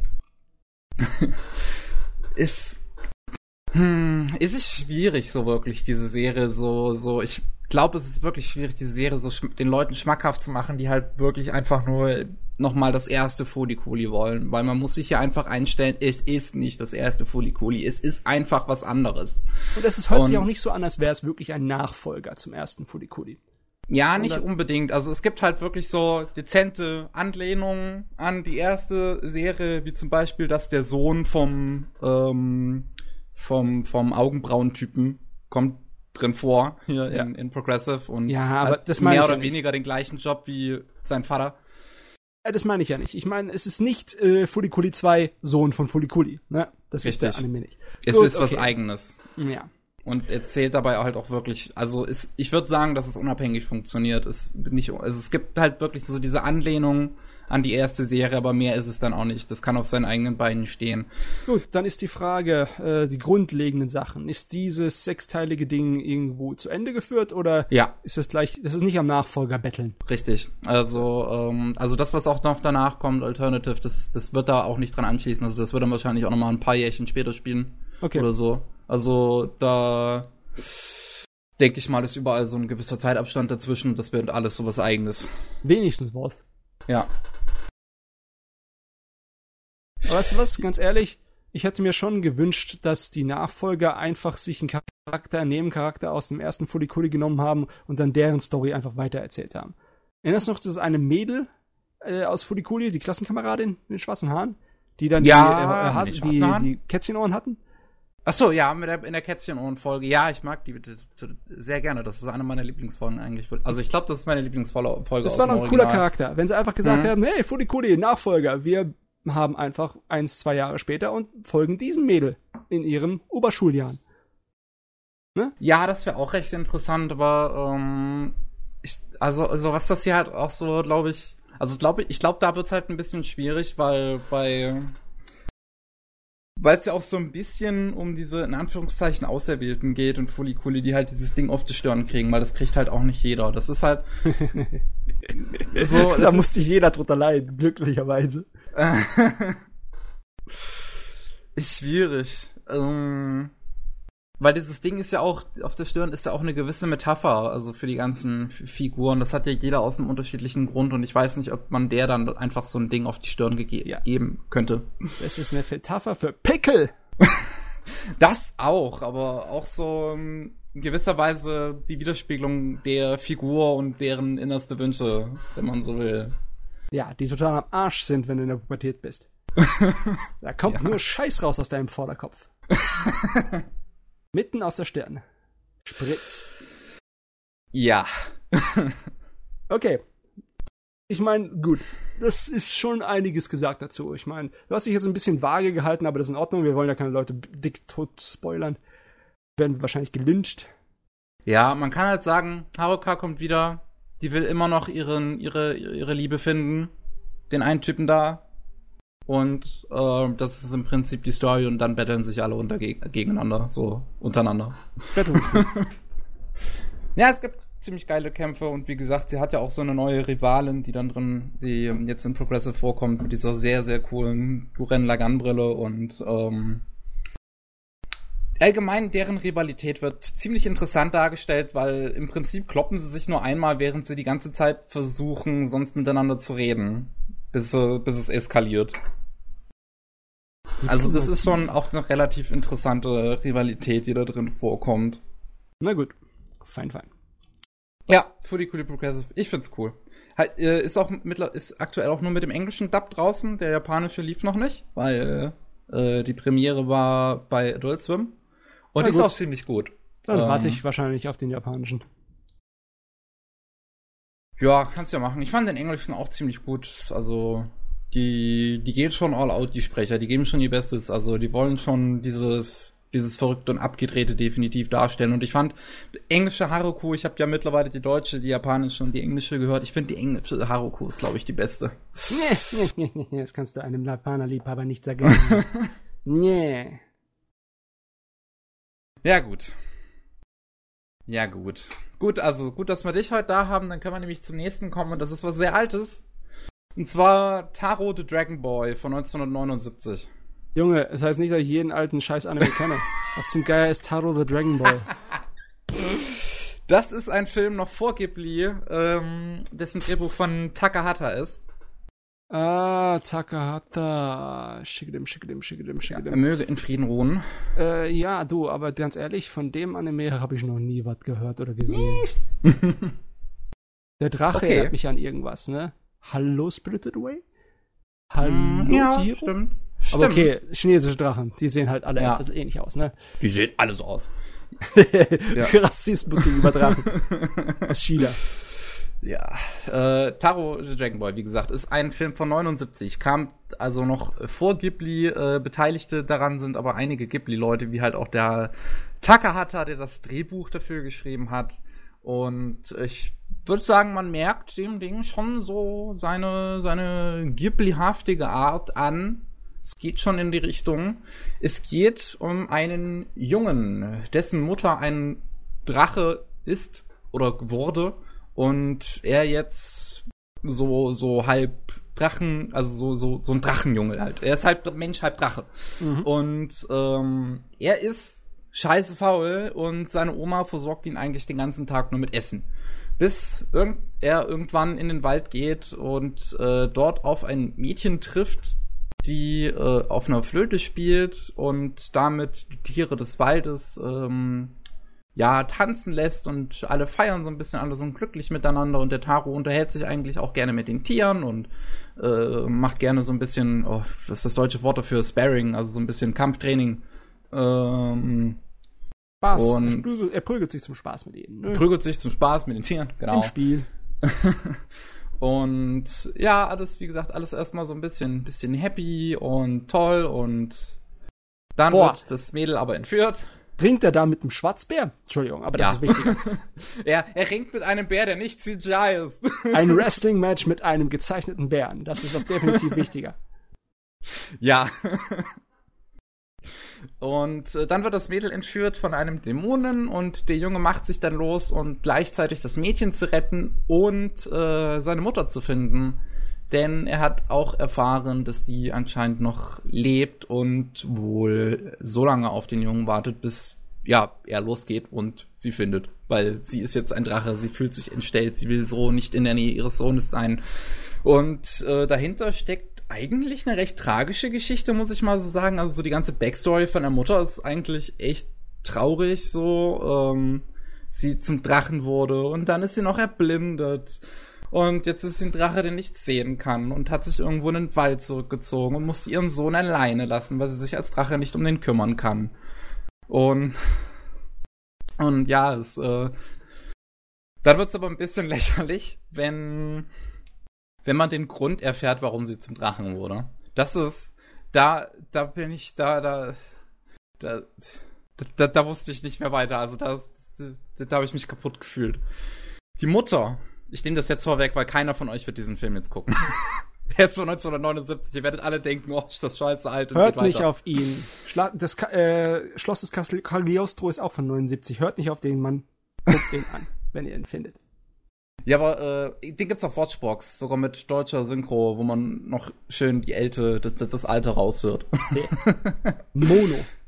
ja, und alles hört sich alles hört sich ein bisschen alt einfach an und die Soundqualität ist nicht gerade die beste und ja, ist, man hört gerade noch so, was die Leute sagen. Ähm, und auf jeden Fall ich, ich sag mal so ein bisschen den Hintergrund von dem Film. In dem Film geht's, ist ganz groß das Thema Teilen. Die Leute sollen teilen und ähm, der hat das schon recht. Der, der wird teilweise schon etwas kommunistisch. Um, und kommunistisch, ist was anderes. Will ich ja, ich, deswegen sage ich teilweise. Ist jetzt nicht so mega schlimm, aber es gibt einen schon ein bisschen. es, es, naja, es gibt einen schon so ein bisschen zu denken, wenn man merkt, dass der Film sehr, sehr schnell ins DDR-Fernsehen kam. Und ähm, ja, so der Grund, warum dann die Mutter zum zum Drachen wurde, ist halt so unfassbar dämlich. Ja, sprich. Sie, sie, sie ist schwanger mit mit ihrem Kind und ähm, dementsprechend wird sie im Dorf nicht zugeteilt, jetzt irgendwie groß die Ernte zu machen oder mit Holz zu hacken oder sowas, sondern sie soll sich ein bisschen ausruhen, also soll sie einfach nur Essen zubereiten. Das heißt, sie hat ein paar Fische vor sich, die brät sie jetzt. Sie hat insgesamt drei Fische vor sich. Und zwar einen für sich, zwei für die Arbeiter. Die brät sie, dann isst sie ihren kriegt auf einmal Heißhunger, weil sie ist schwanger, da ist das ziemlich normal und isst die anderen drei. Und dann wird sie in einen Drachen verwandelt, weil sie hat die Regeln des Waldes gebrochen, weil sie hat nicht geteilt mit den anderen beiden. Und wurde zum Drachen. Äh, und darum weil ist es so dämlich. Hatte. Ich meine, das ist typisch für so alte Volkssagen, ne? Dass wenn Aber jemand sich nicht an die sozialen Regeln hält, dass ihn irgendein Unglück oder eine Strafe ereilt. Das ist wohl das Standard-Kinderbuch überhaupt. Das Aber es geht um drei fucking Fische. Und ja. sie ist schwanger. Das heißt, sie hat. Sie, sie, sie ist die Schuld. Komm, ey, man, du weißt doch, wie alte wenn Sagen so laufen. Ist, dann kriegt man halt nur mal diesen Heißhunger, da kann sie doch nichts dafür. Du, du, ähm, Leute können auch für eine ganze Menge, was in den verdammten Fabeln und Sagen ihnen passiert, auch nichts dafür. Fabeln und Sagen sind dumm. Von mir aus. das, ach, ich habe mich in dem Moment halt irgendwie verarscht gefühlt, weil das, das, das war's. Das, ich finde das lächerlich. Das ist doch dämlich. Wegen drei Fischen. Und einer schwangeren Frau. naja. Ja, das, das ist so, ja, das, das passiert dann so gegen Ende und alles dazwischen ist halt so ein bisschen die Reise vom Taro, der das Teilen lernt, weil er einen, eine, ja, eine Reise antritt und dabei Leuten begegnet und Dinge passieren. Es ist nicht so spektakulär tatsächlich. Der Film geht auch nicht so lange, also knapp über eine Stunde. Jetzt und mal im Vergleich, ne, weil ich jetzt gerade eben das Schloss von Cagliostro erwähnt habe, das zur selben Zeit ungefähr in die Kino mhm. gekommen ist. Ne, hier war der Takahata und auf der anderen Seite war Miyazaki. Ja. Wer hat zu dem Zeitpunkt das interessantere Werk abgeliefert? Uh, jetzt die Frage. Hast du eigentlich ich hab, das Schloss gesehen? Ich habe das Schloss noch nicht gesehen. Oh, toll, Film. Aber ich, ich, ich, ich würde schon, also nicht mal, nicht mal, also ich, ich würde doch direkt sagen, dass das wahrscheinlich interessanter ist, das Schloss Cagliostro, weil, ähm, wie gesagt, Taro ist, ist nicht so spektakulär. Es hat, das ist mit dem, ja, lass uns teilen lernen, ist eigentlich eine ganz nette Botschaft. Der Protagonist, der Taro, merkt auch eigentlich am Ende an, so mal ganz kurz, dass es eigentlich ein bisschen dämlich findet, dass äh, die Mutter wegen drei Fischen zum Drachen verwandelt wurde, weil er halt auch sagt, hey, du kannst gar nichts dafür, du hattest mich im Bauch. Ähm, und äh, ja, auch animationstechnisch und jetzt von den Zeichnungen auch nicht so spektakulär, muss ich sagen. Es gibt gegen Ende eine ziemlich coole Szene, wenn dann der Drache rumfliegt. Äh, das ist ganz cool, ähm, aber ich weiß nicht. Das kann man sich mal ansehen, wenn man sich jetzt so für älteren Kram interessiert. Aber das ist jetzt nichts, wo ich sagen würde, das schaue ich mir für den Unterhaltungswert an, sondern einfach so ein bisschen für den Bildungsauftrag, um mal in die ja. Vergangenheit zu schauen. Man darf auch nicht vergessen, dass hier äh, Takahata nicht auf dem Regiestuhl sah, der war nur Drehbuchautor. Richtig. Und dann ist wahrscheinlich nicht fair, das zu vergleichen mit ja. Miyazakis Werk, wo er seine Regie hier dick durchgeführt hat.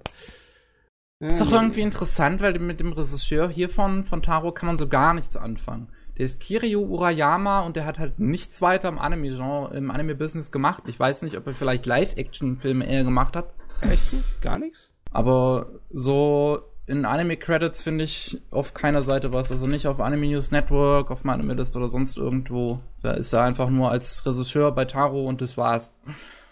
Hm. Hm. -b Anime News Network. Ja, wirklich, der ist nirgendwo. Ja. Krass. Ah ja. Deswegen, bisschen komisch. Ähm, aber ja. Ah, ich sehe gerade, der hat anscheinend Live-Action ein bisschen gemacht. Ja, ich Bisschen meine, der war zu dem Zeitpunkt schon etwas älter. Ja. Ich meine, der ist 1930 geboren. Mhm. Und ja, ich glaube, der hat, hat eine andere. Ich glaube, wir suchen nach seinen Regie- äh, und Filmdingern. Ich glaube, der hat eine andere Karriere gehabt, als das, was wir denken. Ja, Na das gut. kann schon sein. Egal, passt. Passt. Von daher, ja, wie gesagt, kann man sich mal angucken. Geht ja auch nicht so lang. Gibt's auf Watchbox, das heißt kostenlos. Und ähm, ja. Macht nur, wenn ihr Anime, wollt. bevor es Anime war, da war es noch Zeichentrick für die Kids. Ich meine, das, sieht aus, das ist Zeichentrick für die Kids, oder? Ja, grundlegend ähm, ist Du weißt, was die ein Kids bisschen wollen. Gewalt kommt drin vor, ein Die bisschen. Kids wollen Gewalt. Ja, so, ich weiß nicht unbedingt, ob die Kids Oma-Titten sehen wollen. Weil das kriegt man auch entblößte Brüste, eine Oma. Aber ansonsten ist es recht harmlos. Na gut. Ja. Dann reden wir noch über den Manga, den ich gelesen habe, weil. Uff, der ist eine Reise, du. Der ist eine Reise. My Ja. Girl von äh, Sumomo Yomeka, äh, die unter anderem äh, dafür bekannt ist, einige ähm, Werke, einige Filme von, von Shinkai, den, den Manga dazu gemacht zu haben. Am meisten bekannt wohl für ihre Zeichnung für Our Happy Hours oder Our Happy Time, darunter auch bekannt, äh, ist eine ähm, Einband-Manga mit unfassbar schönen Zeichnungen. Und allgemein, diese Frau ist so unfassbar talentiert. Ähm, wie gesagt, hat den Manga zu Voices of a Distant Star gemacht und zu ähm, äh, äh, Our Pro äh, hier The Place Promised in Our Early Days. Ähm, sehr, sehr schön. Und wie gesagt, My Girl, jetzt auch von ihr, ist recht kurz mit fünf Bänden, 44 äh, Kapitel. Und es geht um einen 23-jährigen Single namens äh, Masamune. Und ähm, der musste mit 18 seine vier Jahre ältere Freundin zurücklassen, weil die hat sich entschieden, ein, Auslandsstudi ein Auslandsstudium zu machen. Und seitdem hat er sie nie wieder gesehen. Und eines Tages kriegt er den Anruf, dass sie an einem Unfall gestorben ist und ein Kind hinterlassen hat. Und zwar sein Kind. Das hat sie nämlich, sie ist nämlich ins Ausland gegangen, weil sie nicht wollte, dass äh, sie, weil sie nicht wollte, dass Masamune erfährt, dass sie schwanger ist. Und Aha, okay. äh, dann hat sie fünf Jahre lang heimlich dieses Kind alleine großgezogen. Und ja, dann ist sie in einem tragischen Unfall gestorben und äh, jetzt muss sich Masamune, also jetzt dann entscheidet sich Masamune, sich um dieses Kind zu kümmern, was ja seine Tochter ist, die er jetzt fünf Jahre lang, also beziehungsweise noch nie gesehen hat, weil er wusste nicht, dass er ein Kind hat die ganze Zeit. Und Kann man gerade ähm, mal kurz dazwischen sagen? Es sind zwar fiktionale Charaktere, aber trotzdem, über die Toten sagt man ja nichts Böses. Aber das war eine Rabenmutter. Komm schon. Also, wenn man dann so ein bisschen sie kennenlernt, nicht unbedingt. Also, wenn man dann so ihre Geschichte kennenlernt, nicht unbedingt. Es ist, Ja, das Ding ist schwierig. Hatte sie wirklich einen guten Grund, um äh, das Kind allein aufzuerziehen? Ich meine, da äh, dem Kind einen Vater zu verwehren, ist nicht unbedingt das Allerbeste, was eine Mutter tun kann, besonders wenn sie die Wahl hat.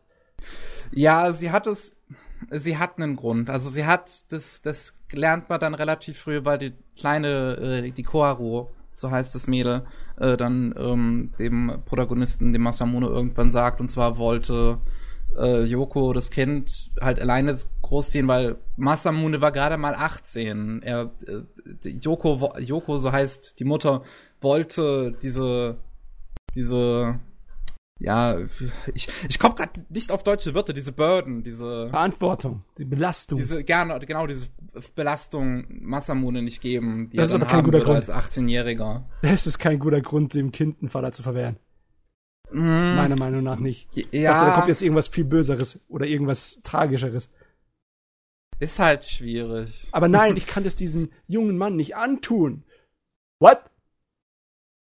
Okay. Ja, aber du musst dich halt so ein bisschen in die Lage reinversetzen. Er ist halt gerade fertig mit seiner Schule, will jetzt studieren gehen und hat sein ganzes Leben vor seinen Augen und dann sich um ein Kind zu kümmern währenddessen schwierig. Ja, schwierig, aber nicht unmöglich. Ja, besser unmöglich, aber die Yoko, die Mutter dachte halt, das wäre unmöglich und deswegen wollte sie es lieber alleine machen und Ja, ich weiß, ich kann ich nicht verstehen. Besser ein bisschen Vater als gar kein Vater.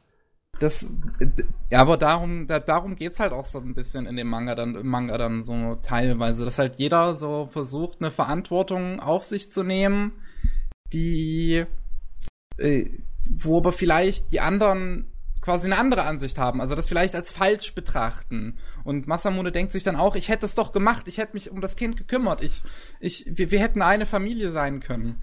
Und ähm, ist, wie gesagt, ist schwierig. Okay, das ist ein Manga, in dem Menschen realistisch dumm sein können. Ja, äh, durchaus. Also das ist wirklich ein Manga, der da, der da eine gewisse, der da mit einem gewissen Realismus rangeht, aber auch teilweise, weil diese Figuren sich, sich zuerst unfassbar teilweise missverstehen, bis sie irgendwann aufeinander zugehen und sich dann tatsächlich mal ausreden und dann äh, die Situation sich zumindest dann teilweise ein bisschen legen kann. Es kommt auch immer drauf an, ob die andere das Gespräch so akzeptiert. Es ist halt wirklich so, es ist, es ist sehr realistisch, finde ich, teilweise in seinen Darstellungen, wie diese Figuren äh, ticken und dass sie teilweise einem nicht vergeben wollen oder dem einen ganz leicht vergeben können und dann so, so ein großes Hin und Her an diesen Figuren, weil da noch so viel dann dazwischen kommt, weil dieser Protagonist halt ja, auch jetzt wegen diesem äh, natürlich mit, mit einigen Leuten jetzt mehr im Kontakt steht, auch durch das Kind. Also er hat halt jetzt das Kind, auf das er aufpassen muss. Er redet jetzt sehr viel mit seiner eigenen Mutter und seinem eigenen Vater, zu dem er vorher nicht so einen guten Draht hatte. Aber die wollen ihn jetzt völlig unterstützen. Dann hat er natürlich auch einen sehr, sehr guten Draht zu der, äh, zu seiner Schwiegermutter nennt man das, glaube ich. Ne, also die Mutter von ja, der ja, ja, von der Freundin, von der Verstorbenen, die Schwiegermutter hatte auch einen sehr guten Draht zu. Und dann kommen natürlich noch die Freunde und Familie und deren Familien von Kindergartenfreunden von dem Kind und sowas. Und ähm, das ist so, ja, das ist das ist ziemlich interessant. Das deckt sich am Anfang sogar ziemlich mit Usagi Drops so ein bisschen, weil der Protagonist muss halt auch erstmal mit dem einen irgendwie klarkommen. Der hat jetzt eine Tochter und ähm, hat vorher noch nie was mit Kindern am Hut gehabt und äh, muss in alles das jetzt erstmal reinfinden und hat halt eigentlich auch eine ziemlich lange Arbeit, weswegen das Kind erst ins Ki in, in Kindergarten geht und dann in den Nachmittagshort und all so ein Kram. Und ja, ich mit, mit, mit solchen Geschichten kriegst du mich einfach immer, muss ich sagen. Mit solchen Geschichten mit, oh, wir haben jemanden Wichtiges und, und jemanden Besonderes oder Tolles in unserer Familie verloren, jetzt muss sich jemand alleine um ein Kind kümmern, das ist, keine Ahnung, das geht mir jedes Mal unfassbar nahe. Das, obwohl ich das selber so gar nicht, ähm, diesen Familienumstand gar nicht habe. Aber so irgendwie, wie du mir darüber erzählst, dann ist es, glaube ich, nicht so wie. Ach, wie hieß das andere nochmal? Usagi Drop? Wie Usagi Drop. Also hier hört sich das eher an, als wärst du in einem Sumpf von Melodrama teilweise. Und Usagi Drop ist ja eher ein kleines bisschen. Ja, Usagi Drop ist definitiv mehr gute Laune als My Girl. My Girl ja. ist schon ein bisschen dramatisch, auch melodramatisch. Das, es ist, also ich würde schon sagen, dass es von der Dramatik her eher mein Stil ist und ich würde sagen, dass wahrscheinlich andere Leute, die das lesen, denken würden, dass das manchmal ein bisschen zu schnell geht. Also auch gerade diese, diese Wechsel von Comedy und Drama, aber äh, mich stört das nicht, mich holt das unfassbar ab und mich siehst du dann in dem einen Moment lachen, dann vielleicht ein Oh, ist das süß und dann weinen und totales Emotionschaos. Ja. also ich weiß nicht, äh, bei dem Zeichner, ich habe das Gefühl, dass ich unglaublich beeindruckt bin von seiner Art und Weise, mit Farbe ja. umzugehen, mit Wasserfarbe. Aber seine Schwarz-Weiß-Arbeit im Vergleich dazu ist irgendwie so ein bisschen ja, nicht so berauschend. In Ordnung, definitiv gut. Besser als jeder verdammte Show so Durchschnitt, aber im Vergleich zu seinen Farbillustrationen ist es ja seine Schwarz-Weiß-Manga-Arbeit Witz. Ein Witz würde ich jetzt nicht sagen. Ich würde sagen, das ist schon immer noch ziemlich auch detailliert vor allem. Aber ja, die Farbseiten sind definitiv die besten. Die sind so unfassbar gut koloriert. Das sieht so unfassbar schön aus. Ähm, hm, aber wie gesagt, Schwarz-Weiß würde ich jetzt nicht sagen, dass das jetzt, also generell würde ich es jetzt nicht als schlecht empfinden, sondern schon, schon recht gut. Gerade die Character Designs mag ich, mag ich irgendwie recht gern.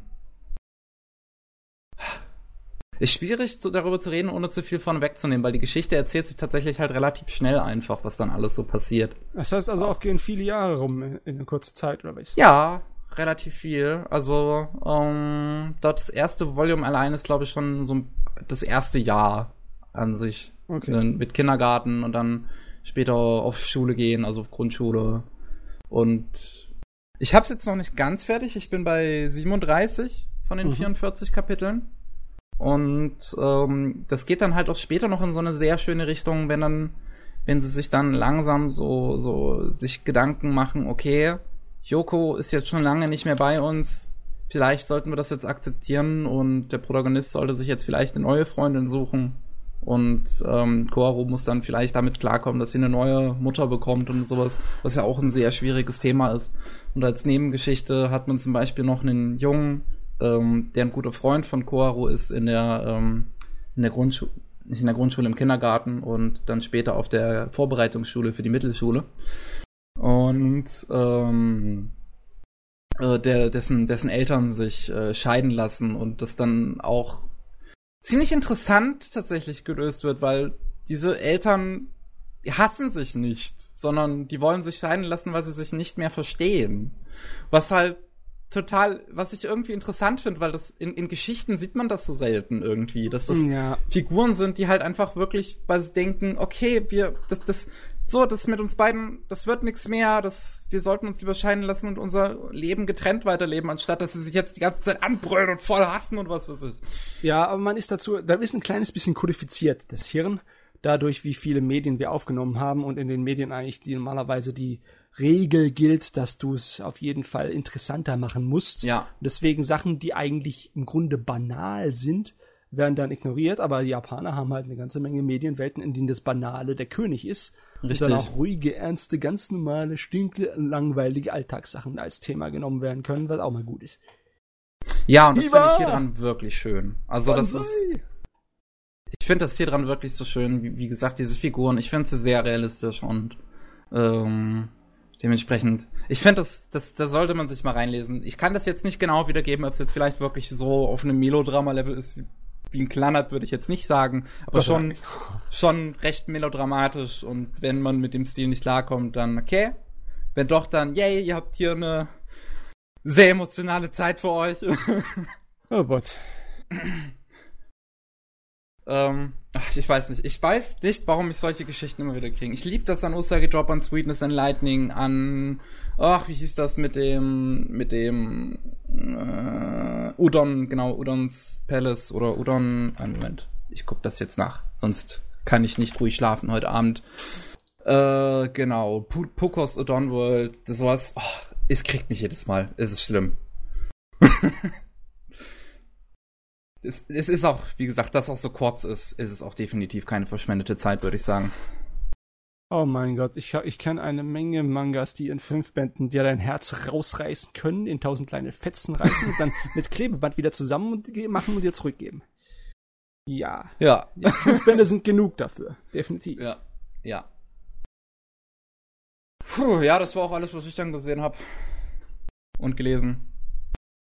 Zu mehr kam ich nicht, da ich immerhin ein paar Tage weg war. Wunderbar, dann machen wir jetzt eine Pause und danach die Nachrichten. Alles klar. Bis gleich. Bis gleich. Willkommen zurück zum 107. Anime Slam Podcast. Ja, während wir hier noch äh, aufnehmen, also jetzt kommen die News dran und während wir noch aufnehmen, gibt's aber natürlich, äh, ist, ist die Animagic noch im Gange, so ein bisschen zumindest. Ich glaube, wann macht die zu? 18 oder 20 Uhr? Ich bin mir gerade nicht mehr sicher. Äh, Am weil- Sonntag? Am Sonntag. Ja Weiß ich nicht mehr. ist jetzt auch egal. Es ist natürlich, Es ist schweineheiß, muss man dazu auch sagen. Ich find's immer noch ganz schön krass, dass sie bei der Hitze sagen, nee, du, ihr dürft alle kein Trinken mit reinnehmen. Das liegt natürlich nicht an der Animagic alleine, sondern auch an dem, an der Mannheimer äh, Messehalle, weil die halt auch sagen, dass sie, dass sie, ja, die wollen, die wollen Geld verdienen. Die wollen ja. ihr, ihr viel zu teures Wasser verkaufen. Also, also bei aller Liebe, aber auf einer Messe ist es sowieso nicht so einfach, sich durch die Leute zu bewegen Klar, bei uns ist, ich habe irgendwie das Gefühl, dass in Deutschland der, der, der allgemeine Hygienestandard ein bisschen höher ist. Die mhm. Amerikaner beschweren sich natürlich andauernd, dass jede einzelne Messe für sie zu einer Art von Giftgasattacke wird, andauernd. aber irgendwie, ja, bei uns ab und zu mal läuft mal jemanden vorbei, der mieft, aber mhm. so schrecklich ist es generell nicht. Nur bei so einem Wetter, da musst du echt aufpassen, dass du dich selber so ein kleines bisschen disziplinierst und das dir durchplanst, nicht, dass du irgendwann mal umkippst vor Wassermangel, ne? Ja, also ich, soweit ich, wenn ich das richtig verstanden habe, und da, sonst, sonst, sonst nehme ich das zurück, wenn ich jetzt hier was, also, also korrigiert mich in den Kommentaren vielleicht. Nicht, dass ich hier was falsch verstanden habe, aber soweit ich das verstanden habe, sind sogar schon mittlerweile Leute umgekippt. Wegen ja. der Hitze. Dass Leute bei der Hitze umkippen, passiert immer. Ja, bei, in, in, in, bei der Messe. Ja, ja. Deswegen ist es, es ist krass, die Leute beschweren sich zu Recht und ich finde, da sollte man weiter laut bleiben und sich weiter beschweren. Nur leider wird die ganze Schuld so ein bisschen nur auf die Animagic geschoben, aber wie gesagt, ist, die Animagic allein ist nicht dran schuld, sondern auch die Mannheimer Messe, die halt die Veranstalter nicht ganz, also die, die, die halt auch wollen, dass, dass da ihr Wasser verkauft wird und so.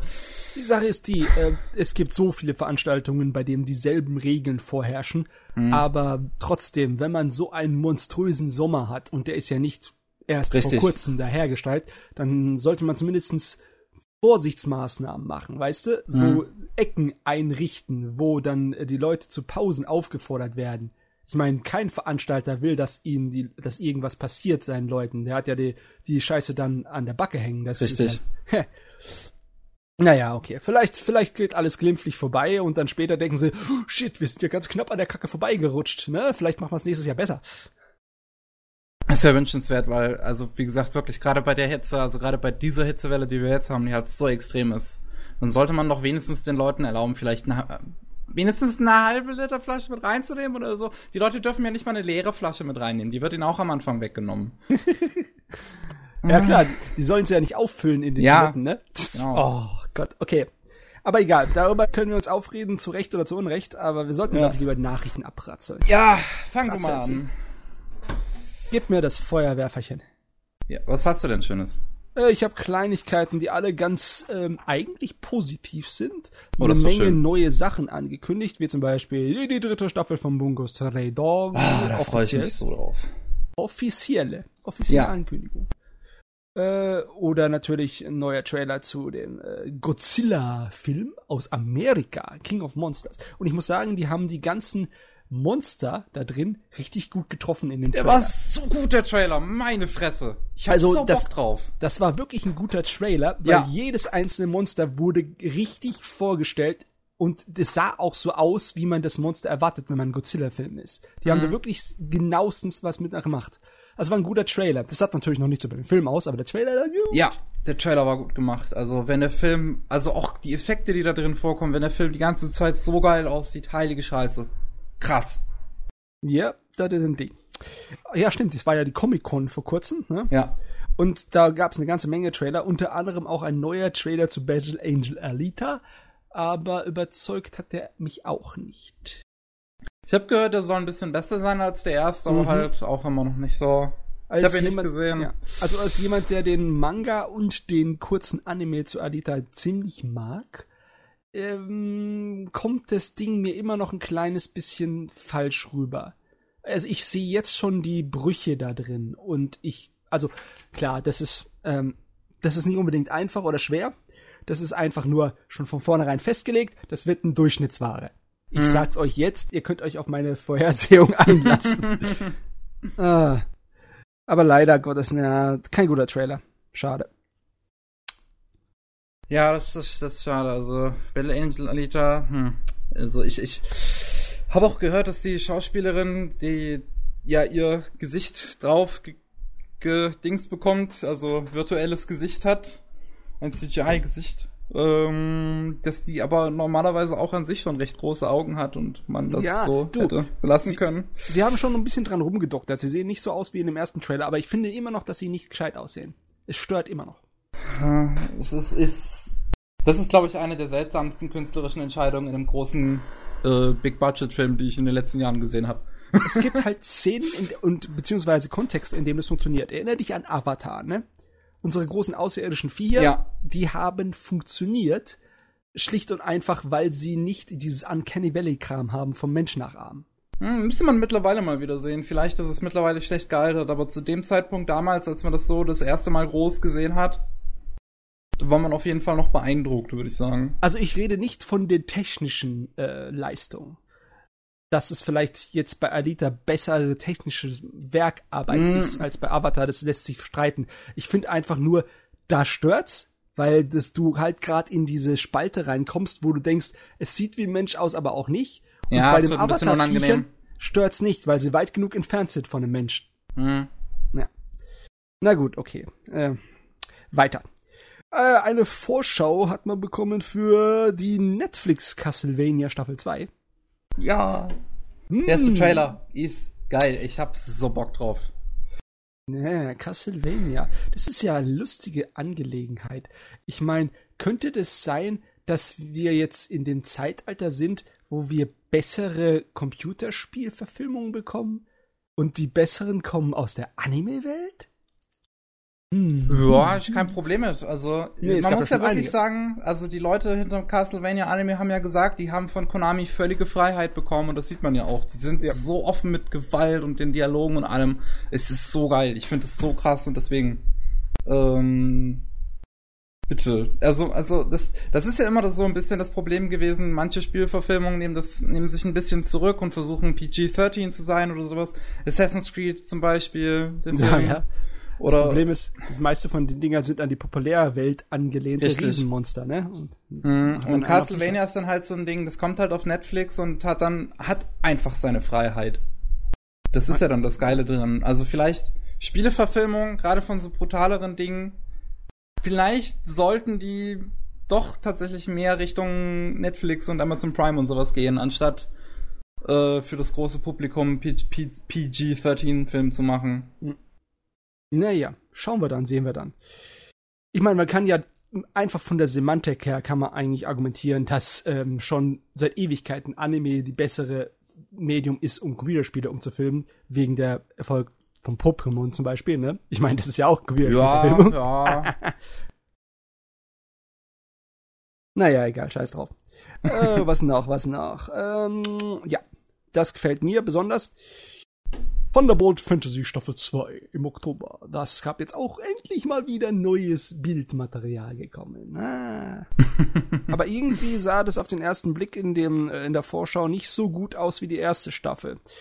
Okay. Ähm, ich weiß nicht, da gab es auch so einen Zwischenfilm, so eine Nebengeschichte Hm. der da auch rausgekommen ist, der hat einen äh, merklich anderen Stil als die Fernsehserie benutzt, aber der sah auch ziemlich beeindruckend aus. Nur dieser Trailer zur zweiten Staffel, der, ich weiß nicht, vielleicht war der einfach nicht so gut geschnitten, aber der hat mich jetzt nicht so mitgerissen. Ich freue mich einfach nur, weil die erste Staffel gut war. Ne?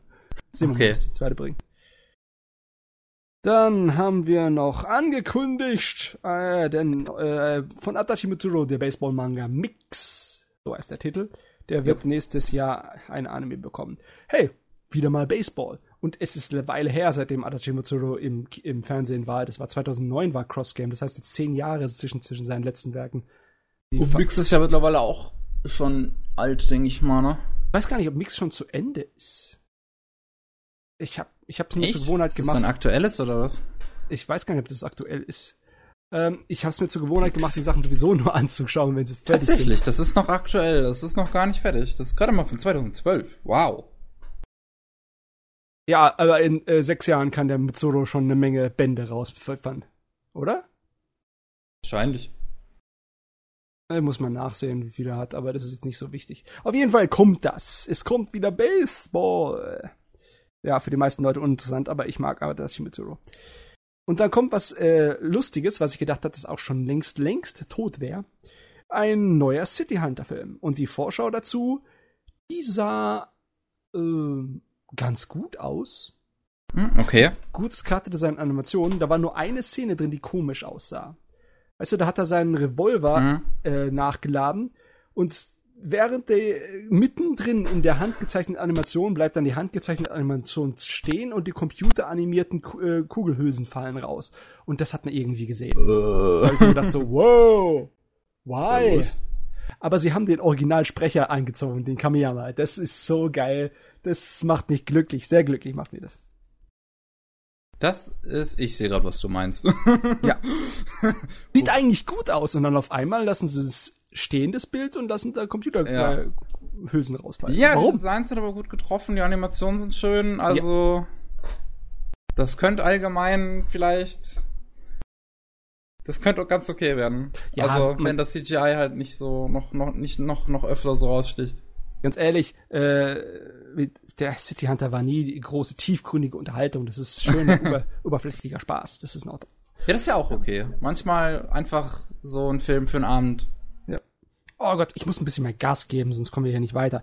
Äh, Wotakoi, ne? keine Cheatcodes für die Liebe, das bekommt einen Realfilm in Japan. Und da habe ich mir gedacht, bei dem ganzen Scheiß, den sie in Japan äh, zu Real-Fernsehfilmen oder Fernsehserien machen möchten, da macht es doch viel mehr Sinn, so ein realistisches Alltagsdrama mit Erwachsenen zu nehmen, wie Wotakoi, das sowieso in dem verdammten ähm, Firmenuniversum spielt von Japan, äh, anstelle von Sachen wie Bleach real zu verfilmen. Hast du Bleach mal den Trailer gesehen zur Realverfilmung, wie dämlich das aussieht, wenn die die Schwerter, diese Bleach-Schwerter mit sich rumschleppen, diese riesigen? Das muss ich mir jetzt angucken. Was? Ja, du kennst doch diesen einen Charakter, ich habe vergessen, wie er heißt, der mit dem Kopfband und den Tattoos, der so ein gigantisches Sägezahnschwert hat, ne? Hm. Und die Realfilmfassung, wie sie das Schwert versucht haben, in den exakt selben Ko äh, Proportionen wie im Anime da rüberzubringen, das sieht so dämlich aus, wie der mit dem Ding rumläuft. Das sieht Oh so Gott, das aus. sieht so schlecht aus. Und weißt du, dann hab ich mir gedacht, wenn er diesen verdammten Fantasy-Kram versucht, real umzusetzen, dann, oh Mann. Warum? Ja, dann hab- bin ich froh, dass sie Butterkoi jetzt sich genommen haben, weil da passt's wenigstens. Da kannst du nichts falsch machen, ne? Oh Gott, ist das CGI schlecht. Auch die ganzen Monster. ja, Oh frag mich nicht, Gott. warum sie meinten, sie könnten das gut hinkriegen. Die sind doch verrückt, die Japaner. Ah jo. Ah jo. Ja, weiter. Ah jo, weiter. okay. äh, ja, und, äh, ein paar Sachen, zu denen wir vielleicht diskutieren möchten, vielleicht aber auch nicht. Äh, Evangelion hat jetzt seinen kleinen 20 Sekunden Teaser veröffentlicht im Internet und das Studio, das Kara, wollen sich anscheinend in der Öffentlichkeit blamieren, beziehungsweise so viel schlechte Presse wie möglich holen, weil sie jetzt sagen, wir werden jetzt eine große Kampagne starten und jeden, der das Ding aus dem Kino zu früh hochgeladen hat, mit juristischen Mitteln jagen. Was? Ja, Ich glaube, die haben das Internet, noch nicht verstanden. Ja, das, das stinkt einfach nach alter japanischer Firmenkultur. Hm. Und da habe ich mir eigentlich gedacht, Kara, seid ihr so veraltet, verknöchert? Echt? Das ist etwas traurig. Ja, aber du, es ist, die werden wahrscheinlich merken, wenn das ähm, Öffentlichkeitsarbeitsabteilung dann aufs Maul bekommt, dann, dann heißt es, ja, wir müssen nicht unbedingt mit unseren Anwälten nach den Leuten jagen. Ja. Wieso macht ihr das überhaupt? Ihr lässt den verdammten Teaser im Kino, um nach ein paar Wochen im Internet zu veröffentlichen. Und dann jagt ihr die Leute, die es früher hochgeholt haben, im Sinne von wegen die Fans, die so richtig scharf heiß begeistert auf euren Kram sind, die wollt ihr dann bestrafen? Ja, damit macht ihr Mhm. euch belebt, oder? Klar, Ja, es, ist ist, es, ist, es ist zwar ihr gutes Recht, es ist das Gesetz, ne? Aber äh, Öffentlichkeitsarbeit ist auch wichtig, ne? Ja. Ne? Oh Mann, oh Mai. Auf jeden Fall der Teaser, der war ganz kurz und er war eigentlich nur von der, der Mari, du weißt doch, diesem neuen Charakter aus den Kinofilmen. Ja, ja. Die Diese ganze, mit- die mit, der Augenklappe. ja.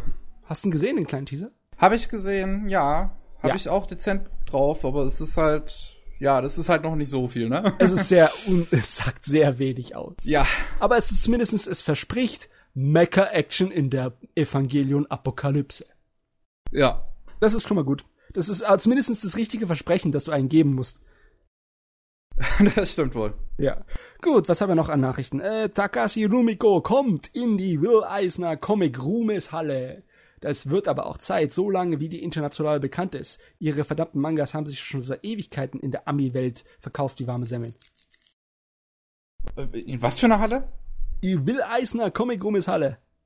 Kenn ich nicht. Hall, Hall of Fame. In Amerika ist der Will Eisner Kram äh, schon ein Ding. Es ist sozusagen die, äh, sie kommt ins Comic Museum. Aha. Mhm. Sie wird jetzt gewürdigt als eine der wichtigsten Comic-Autoren der aller Zeiten. Wie, wie, wie schreibt man das? Wenn ich das auf Wikipedia eingebe, finde ich nichts. Der, der also Autor, wirklich gar nichts. Der Autor Will W-I-L-L und W-I- Eisner E-I-S-N-E-R.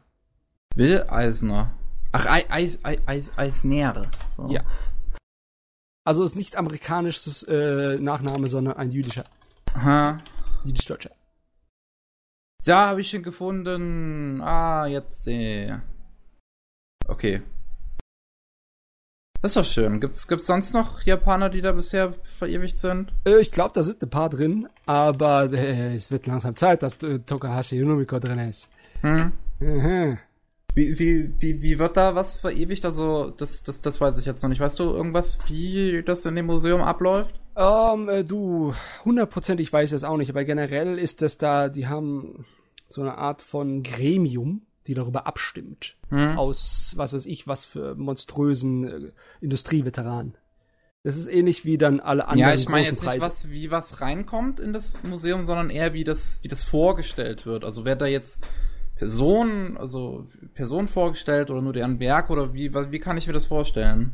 Also sozusagen ihr Lebenswerk wird auf den Podest erhoben, im Sinne von wegen, ja, die, dieser Comicautor hat äh, unverzichtbar zur Ko Ent Entwicklung der Welt der Comics beigetragen, bla bla bla. Okay. Und dann Beispiele, ihre Liste, ihre Werke etc. Ich weiß nicht genau, wie die das da machen, aber im, im Grunde Effekt ist es wie jede andere Hall of Fame. Ne? Ist Hm. die Ruhmeshalle da. Alles klar. Äh, dann ähm, eine erweiterte Version von In this Corner of the World haben wir schon mal drüber gesprochen drum. Ja. Ne? Über diesen wundervollen Film. Ja, die jetzt im, äh, Dezember die neue Fassung ins Kino kommt. Die soll bis zu 30 Minuten länger sein. Kann Ja. ja. das noch ein bisschen wegkürzen, aber du, es macht mich immer noch ein bisschen kirre. Ich mag den Film. Hast du das Gefühl gehabt, da fehlten 30 Minuten, als du den ersten geguckt hast? Äh, nein, aber sie werden höchstwahrscheinlich das ähm, Ende noch so erweitern, wie sie es ursprünglich geplant hatten. Und zwar, dass halt äh, die Geschichte von dem Kind, was sie am Ende finden, noch ähm, mehr eine Rolle spielt. Okay. Also ich hoffe, dass wir später äh, beim Vergleich zwischen der ersten kürzeren und der zweiten längeren Fassung nicht merken, dass die zweite vollkommen unnötig war. Weil ja, ganz, das wäre schade. weil ganz ehrlich ist es ja schon ungewöhnlich, dass eine Animationsfilm eine äh, verlängerte Director's Cut Fassung bekommt. Das ist ja. Ja. ist ja nicht ein Ding, das passiert generell öfters. Ja, das, das, das Ding ist, also, es ergibt schon ein bisschen Sinn bei Discount of the World, weil die hatten halt ne, den per Crowdfunding finanziert, den Film, und haben halt nicht genug Geld gekriegt, um dieses komplette Ende, was sie halt noch haben wollten, zu machen. Okay. Und ähm, ich denke mal, der Film hat in Japan jetzt ganz gut eingespielt. Und deswegen haben sie jetzt das Geld und denken sich dann, okay, jetzt haben wir die Mittel und machen den einfach so, wie wir den Film ursprünglich uns dachten. Okay. Also ich hoffe, das wird gut. Beziehungsweise die Chancen stehen ziemlich gut. Ne? Ja. Aber blöd, wenn wir den Film dann zweimal auf Blu-ray kaufen müssen. Vielleicht sollten sie eine Ausgabe machen, wo beide Fassungen drin sind, bitte. Ja, das auch, das wäre auch ganz schön. So, und dann noch eine Sache, die ist eigentlich nicht so unbedingt wichtig, aber sie hat bei mir so ein Gefühl ausgelöst von wegen, aha. Und zwar, Aha. dass Polygon Pictures hinter der neuen animierten Star Wars Serie Resistance steckt. Polygon Pictures ist ja schon, neue Star Wars Serie geben? ja, namens Resistance. Das habe ich ja noch gar nicht gehört. Also ich wusste jetzt von der neuen Staffel Dingsbums, von der neuen Staffel äh, Clone Wars, aber von Resistance habe ich noch nie Mhm. gehört. Und äh, jetzt, also klar, war ja schon öfters international aktiv, die Polygon Pictures äh, mehrmals. Klar, diese geile, geile Tron-Serie haben sie zum Beispiel gemacht. Und jetzt Und aber auch drei Staffeln von Clone Wars. es ist bei mir einfach noch nicht so angekommen, dass Polygon Pictures jetzt ein Sklave von Disney ist. Aber jetzt, jetzt irgendwie kommt's jetzt an, wo es dann heißt, ja, eine komplette 3D-animierte Serie in Star Wars Universum komplett allein von Polygon Pictures gemacht und dann so, okay, Polygon Pictures. War eine schöne Zeit mit dir, jetzt gehörst du Disney. Ja, also die werden ja wahrscheinlich immer noch weiter mit Netflix kooperieren und da ihre Hoffentlich. Anime machen. Und ähm, dann kommt halt ihr internationales Business mit, äh, mit, mit, mit Disney und ja, vielleicht kommt noch mal was zu, zu, zu Transformers, weiß ich nicht, weil die beiden Transformers-Serien, die ähm, Polygon Pictures gemacht haben, waren auch ziemlich geil. Aber ich hoffe, ey, die, die machen halt schon unfassbar geilen Zeug. Also selbst äh, auch, auch den Amikram, den sie machen, die drei Staffeln Clone Wars und ähm, wie gesagt, die Tron-Serie, ziemlich cool. Du, ich hoffe, die schaffen es irgendwie noch ein gewisses Maß an Unabhängigkeit zu behalten. Wenn sie wirklich nur noch Disneys Lohnsklaven sind, dann werde ich traurig. Hm, ich denke, so wird es nicht sein. Also die, ich denke, die machen das, weil, weil da die Kontakte einfach stimmen, denke ich auch. Und also die, wie gesagt, die haben, auch. wenn sie Tron und Clone Wars schon mal gemacht haben, dann kommt da was und die haben ja während dem, während Clone Wars und dem Ganzen haben sie auch an einen Haufen Cutscenes für irgendwelche Spiele gesessen und auch an den Transformers-Serien und jetzt haben wir ja mittlerweile auch die ganzen Anime. Also ich glaube, Polygon Pictures ist mittlerweile einfach nur so groß, dass die sich das leisten können, an so vielen Projekten zu arbeiten. Ja, hoffen wir es. Komm mal, ja, Optimismus ist gut. Bleiben wir bei Optimismus. ja, Polygon Pictures rockt. Jo, ja. Fertig mit den Nachrichten. Du, deine, du hast deine Nachrichten durch? Yep. Okay, dann haben wir noch, äh, so bevor ich die ganzen Animagic News durchgehe, noch was ich so außerhalb davon hab. Äh, das wäre zum einen, dass Kyoani an einer ähm, Romanverfilmung arbeitet, beziehungsweise es wird wohl eine Serie. Und zwar 20, also 20 äh, Seiki Denki äh, Mukuroko ist ein äh, Roman, der so, der spielt 1907 in Japan und ja, soll so ein bisschen äh, das, das Leben einer äh, äh, Tochter eines Sake-Brauers darstellen. Ja, du, ich habe davon gelesen. Also ich habe erst gedacht, das wäre irgendwie ein großes Abenteuer, aber das hört sich schon eher seltsam, traditionell und altbacken an vom Inhalt. Ja, deswegen, also ich finde das interessant, ähm, dass das halt sowas, ja, das wird wohl was sehr ruhiges, down to earth, so ein bisschen einfach das Leben in dieser Zeit so ein bisschen, würde ich mir vorstellen und keine Ahnung, nach Violet Evergarden denke ich mal, passt das auch zur KyoAni, also die können sowas darstellen. Deswegen, schön, finde ich gut. Äh, Fate Grand Order, der große das, das, das große Markenzeichen mittlerweile von Fate ja eigentlich, Grand Order, das große Handyspiel, das Gacha-Spiel, bekommt jetzt noch zwei weitere Anime. Darunter ist endlich mal eine richtige Serie. ähm, und zwar, äh, Gott, welches davon war jetzt nochmal die Serie? Fate Grand Order Zetai Mayo Sensen Babylonia. Ähm, ich, das, das wird wohl anscheinend einen gewissen Abschnitt aus dem Spiel adaptieren. Die Spiele haben hin und wieder mal so Events, so Story-Events. Das aktuelle auf dem amerikanischen Server ist, glaube ich, spielt, glaube ich, in London, wenn ich mich nicht irre. Ich kenne mich mit dem Spiel so gut nicht aus. Ich sehe es rauf und runter auf meiner Twitter-Timeline, weil ich genug Leute da habe, die das spielen. Mich selbst interessiert es nicht unbedingt, aber ich finde es schön, dass ähm, nach diesen ganzen Kurzfilmen und OVAs und so, die da jetzt kamen, auch jetzt endlich mal ein richtiger Film, äh, eine richtige Serie zu kommt, äh, produziert von Cloverworks. Das ist ein Unterstudio von A1 Pictures, also von Aniplex, gehört zu Aniplex. Ganz ähm, ehrlich, ich habe mittlerweile die Schnauze voll von Fate. ich will noch die Heavens viel Sachen sehen und dann kann sie mir auch wegbleiben, ehrlich gesagt. Ich find's ganz interessant, was das, was, was das Fate aktuell so richtig groß ist irgendwie. Das ist das einzige so. große noch von den Kerlen. Wir haben ja nichts anderes gemacht danach mehr, was von Bedeutung wäre. Ja, aber das Fate hat ja auch relativ früh angefangen und jetzt, jetzt erlebt das so sein Hoch gerade, weißt du? Also, ist nicht so, dass das bei anderen Projekten nicht vielleicht noch passieren könnte. Ja, sie haben ja ein Hoch in, an Money, Money, Money. Ja. Einkommen, aber. Haben sie gerade definitiv. Bei, bei Qualität, da wollen wir vielleicht drüber streiten. Und äh, dann kommt noch Fate Grand Order ähm, Wandering Agateram, Paladin Agateram. Das sollen zwei Filme werden von ähm, Production IG. Die adaptieren anscheinend einen anderen Plot aus dem Spiel. Ich kenne die ganzen Plots aus dem Spiel nicht. Von ja. daher tut's mir leid, aber ich hab's halt hier mit reingebracht, weil ich genug Leute kenne, die das abfeiern. Von daher mehr Fate Grand Order und wie gesagt, ich freue mich auch auf die Serie. Könnte geil werden. Äh, Serie vom Idolmaster Team. Idolmaster Team sowieso die besten, haben auch ähm, äh, die ganzen Idolmaster Animationen sind so gut und haben halt auch ähm, an Darling in the Franks gearbeitet. Von daher, man wird hier wahrscheinlich echt gute Animationen erwarten können. Äh, so, dann Digimon hat ein neues Anime-Filmprojekt angekündigt bekommen zum 20. Jubiläum. Und der wird weiter das Adventure ausschlachten. Denn was anderes läuft bei Digimon anscheinend nicht gut. Ich find's schade, dass sie das so sehr ausschlachten. Jetzt haben wir ja äh, Tree bekommen, wo sie alle Teenies waren. Jetzt sind sie alle junge Erwachsene mit 22. Die ersten Designs sind schon veröffentlicht worden und die sehen so unfassbar langweilig aus, meine Fresse. Hm. Puh.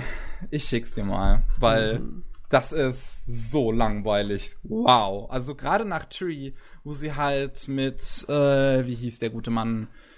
Äh, ach, ich liebe doch seine Designs so sehr. Seine Designs. Äh, äh, äh, äh. äh. Dass immer erst hier so nachgucken muss. Warum kann ich mir keinen Namen merken? Äh, Weil es wahrscheinlich nicht so wichtig war. Na, ich weiß nicht, ich liebe seine Designs. Er hat auch die Tsuritama-Designs gemacht ähm, und hat einen sehr schönen Kurzfilm im Alleingang gemacht. Äh, warum finde ich das gerade unter Tsuritama nicht? Ich dachte da, der Arzt ja okay, der die Tree Designs gemacht hat, die Digimon Tree Designs, die ich so geil finde. Und da kommt jetzt als Vergleich sowas. Ähm, sowas langweiliges und nichtssagendes für einen, ja, für den 20. Ja. Jubiläum. Anime-Protagonist Nummer 384. ja. Ich finde es auch schade, dass sie weiterhin äh, Adventure ausschlachten und nicht einfach mal wieder was Neues machen. Aber naja, was willst du machen? Äh, so, und Yu Yu Hakusho hat ein paar, kamen die ersten Screenshots zu OVA raus, wollte ich auch nur kurz erwähnen, weil ich es ziemlich cool finde, wie, ja, originalgetreu das aussieht. Also das sieht schon sehr nach 90er aus. Ja, aber irgendwie riecht es für mich nach ein kleines bisschen unterdurchschnittlicher Produktionsqualität. Ich meine, einige Bilder sehen gut aus, andere sehen dann halt so aus wie so, so, so Standard, ne? Ja, ist jetzt auch nur ein Häppchen, also haben sie wahrscheinlich auch nicht so viel reingesteckt. Ja, es ist nur eine OVA, ich erwarte nichts. Ja. Ich erwarte nichts. Nichts. So, und ich glaube, ab jetzt dürfte ich nur noch. Nein, Gundam, Iron-Blooded Orphans. Da wurde eine eventuelle Fortsetzung angedeutet.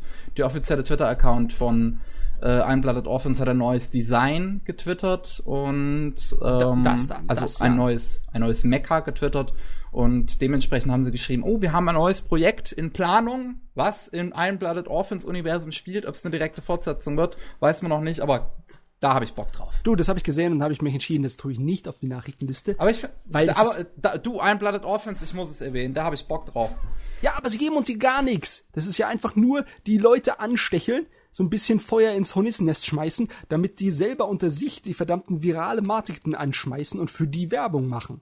Gibt uns Nachrichten, gibt uns Informationen, ja? Meine Priester. So. Ja, aber jetzt, jetzt, jetzt kommen nur noch die ganzen Deutschland-Lizenz-News runtergerattert. Die Animagic war da sehr fleißig, aber auch davor kam so einiges. Nippon Art hat sich zum einen Scums Wish äh, lizenziert, die Serie. Jo. Gab's ja äh, nur bei Amazon Prime fürs erste, aber das hieße, da würde niemals eine Synchro kommen. Und jetzt äh, kommt da Nippon Art um die Ecke. Und des Weiteren haben sie, und da freue ich mich sehr, auch sehr drauf, Anti-Thought, There is Never a Girl online lizenziert. Äh, diese sehr schöne Serie, die wir ja auch bei Ach, ähm, Anime aktuell besprochen hatten, Neto Genoyome. Oh ich freue mich. Ja. Die du, ist halt so, die ist halt so nichts irgendwie, aber sie ist eine sehr gute Unterhaltung. Das Problem von der Serie ist, da, da sind zu wenig Episoden drauf. Da, das schreit nach einer Fortsetzung und es wird nie eine bekommen. Ja, aber es ist trotzdem eine gute Unterhaltung. Ich hatte meine, eine gute Zeit damit und das reicht mir. So, äh, dann Full Metal Alchemist, der Oberer von Shambada, gibt's jetzt bei Amazon Prime Video. Wer die Fortsetzung noch nicht gesehen hat, da ich glaube auch keine Disc aktuell offen, offiziell den äh, Rundgang macht, kann sich das bei Amazon anschauen. Crunchyroll hat drei neue, äh, drei neue Synchronisationen angekündigt. Und das erste wäre Mob Psycho 100, das gibt's jetzt sogar seit dem 4. August schon. Also das ist jetzt schon draußen, das kann man sich jetzt mittlerweile auf Deutsch anschauen. Ich habe mir noch keinen Clip angeschaut, aber die ersten Dinge, die ich gehört habe, fallen sehr negativ aus. Hm. Von daher, äh, schade. Das sind auch tatsächlich Titel hier auf der Liste, wo ich halt sagen muss, da ist einfach schwierig mit der deutschen Synchro. Also die sind allgemein von einer großen Hürde. Der zweite wäre nämlich Kobayashi-san, äh, Kobayashi's Dragon Maid. Auch schwierig, weil die halt so so extravagant sprechen da drin.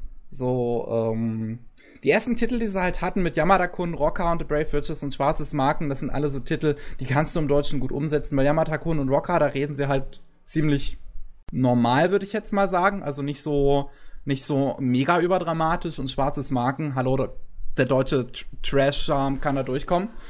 Äh, aber Mob Psycho, Kobayashi's Dragon Maid ab 22. August und ab 26. September Saga of Tanya the Evil.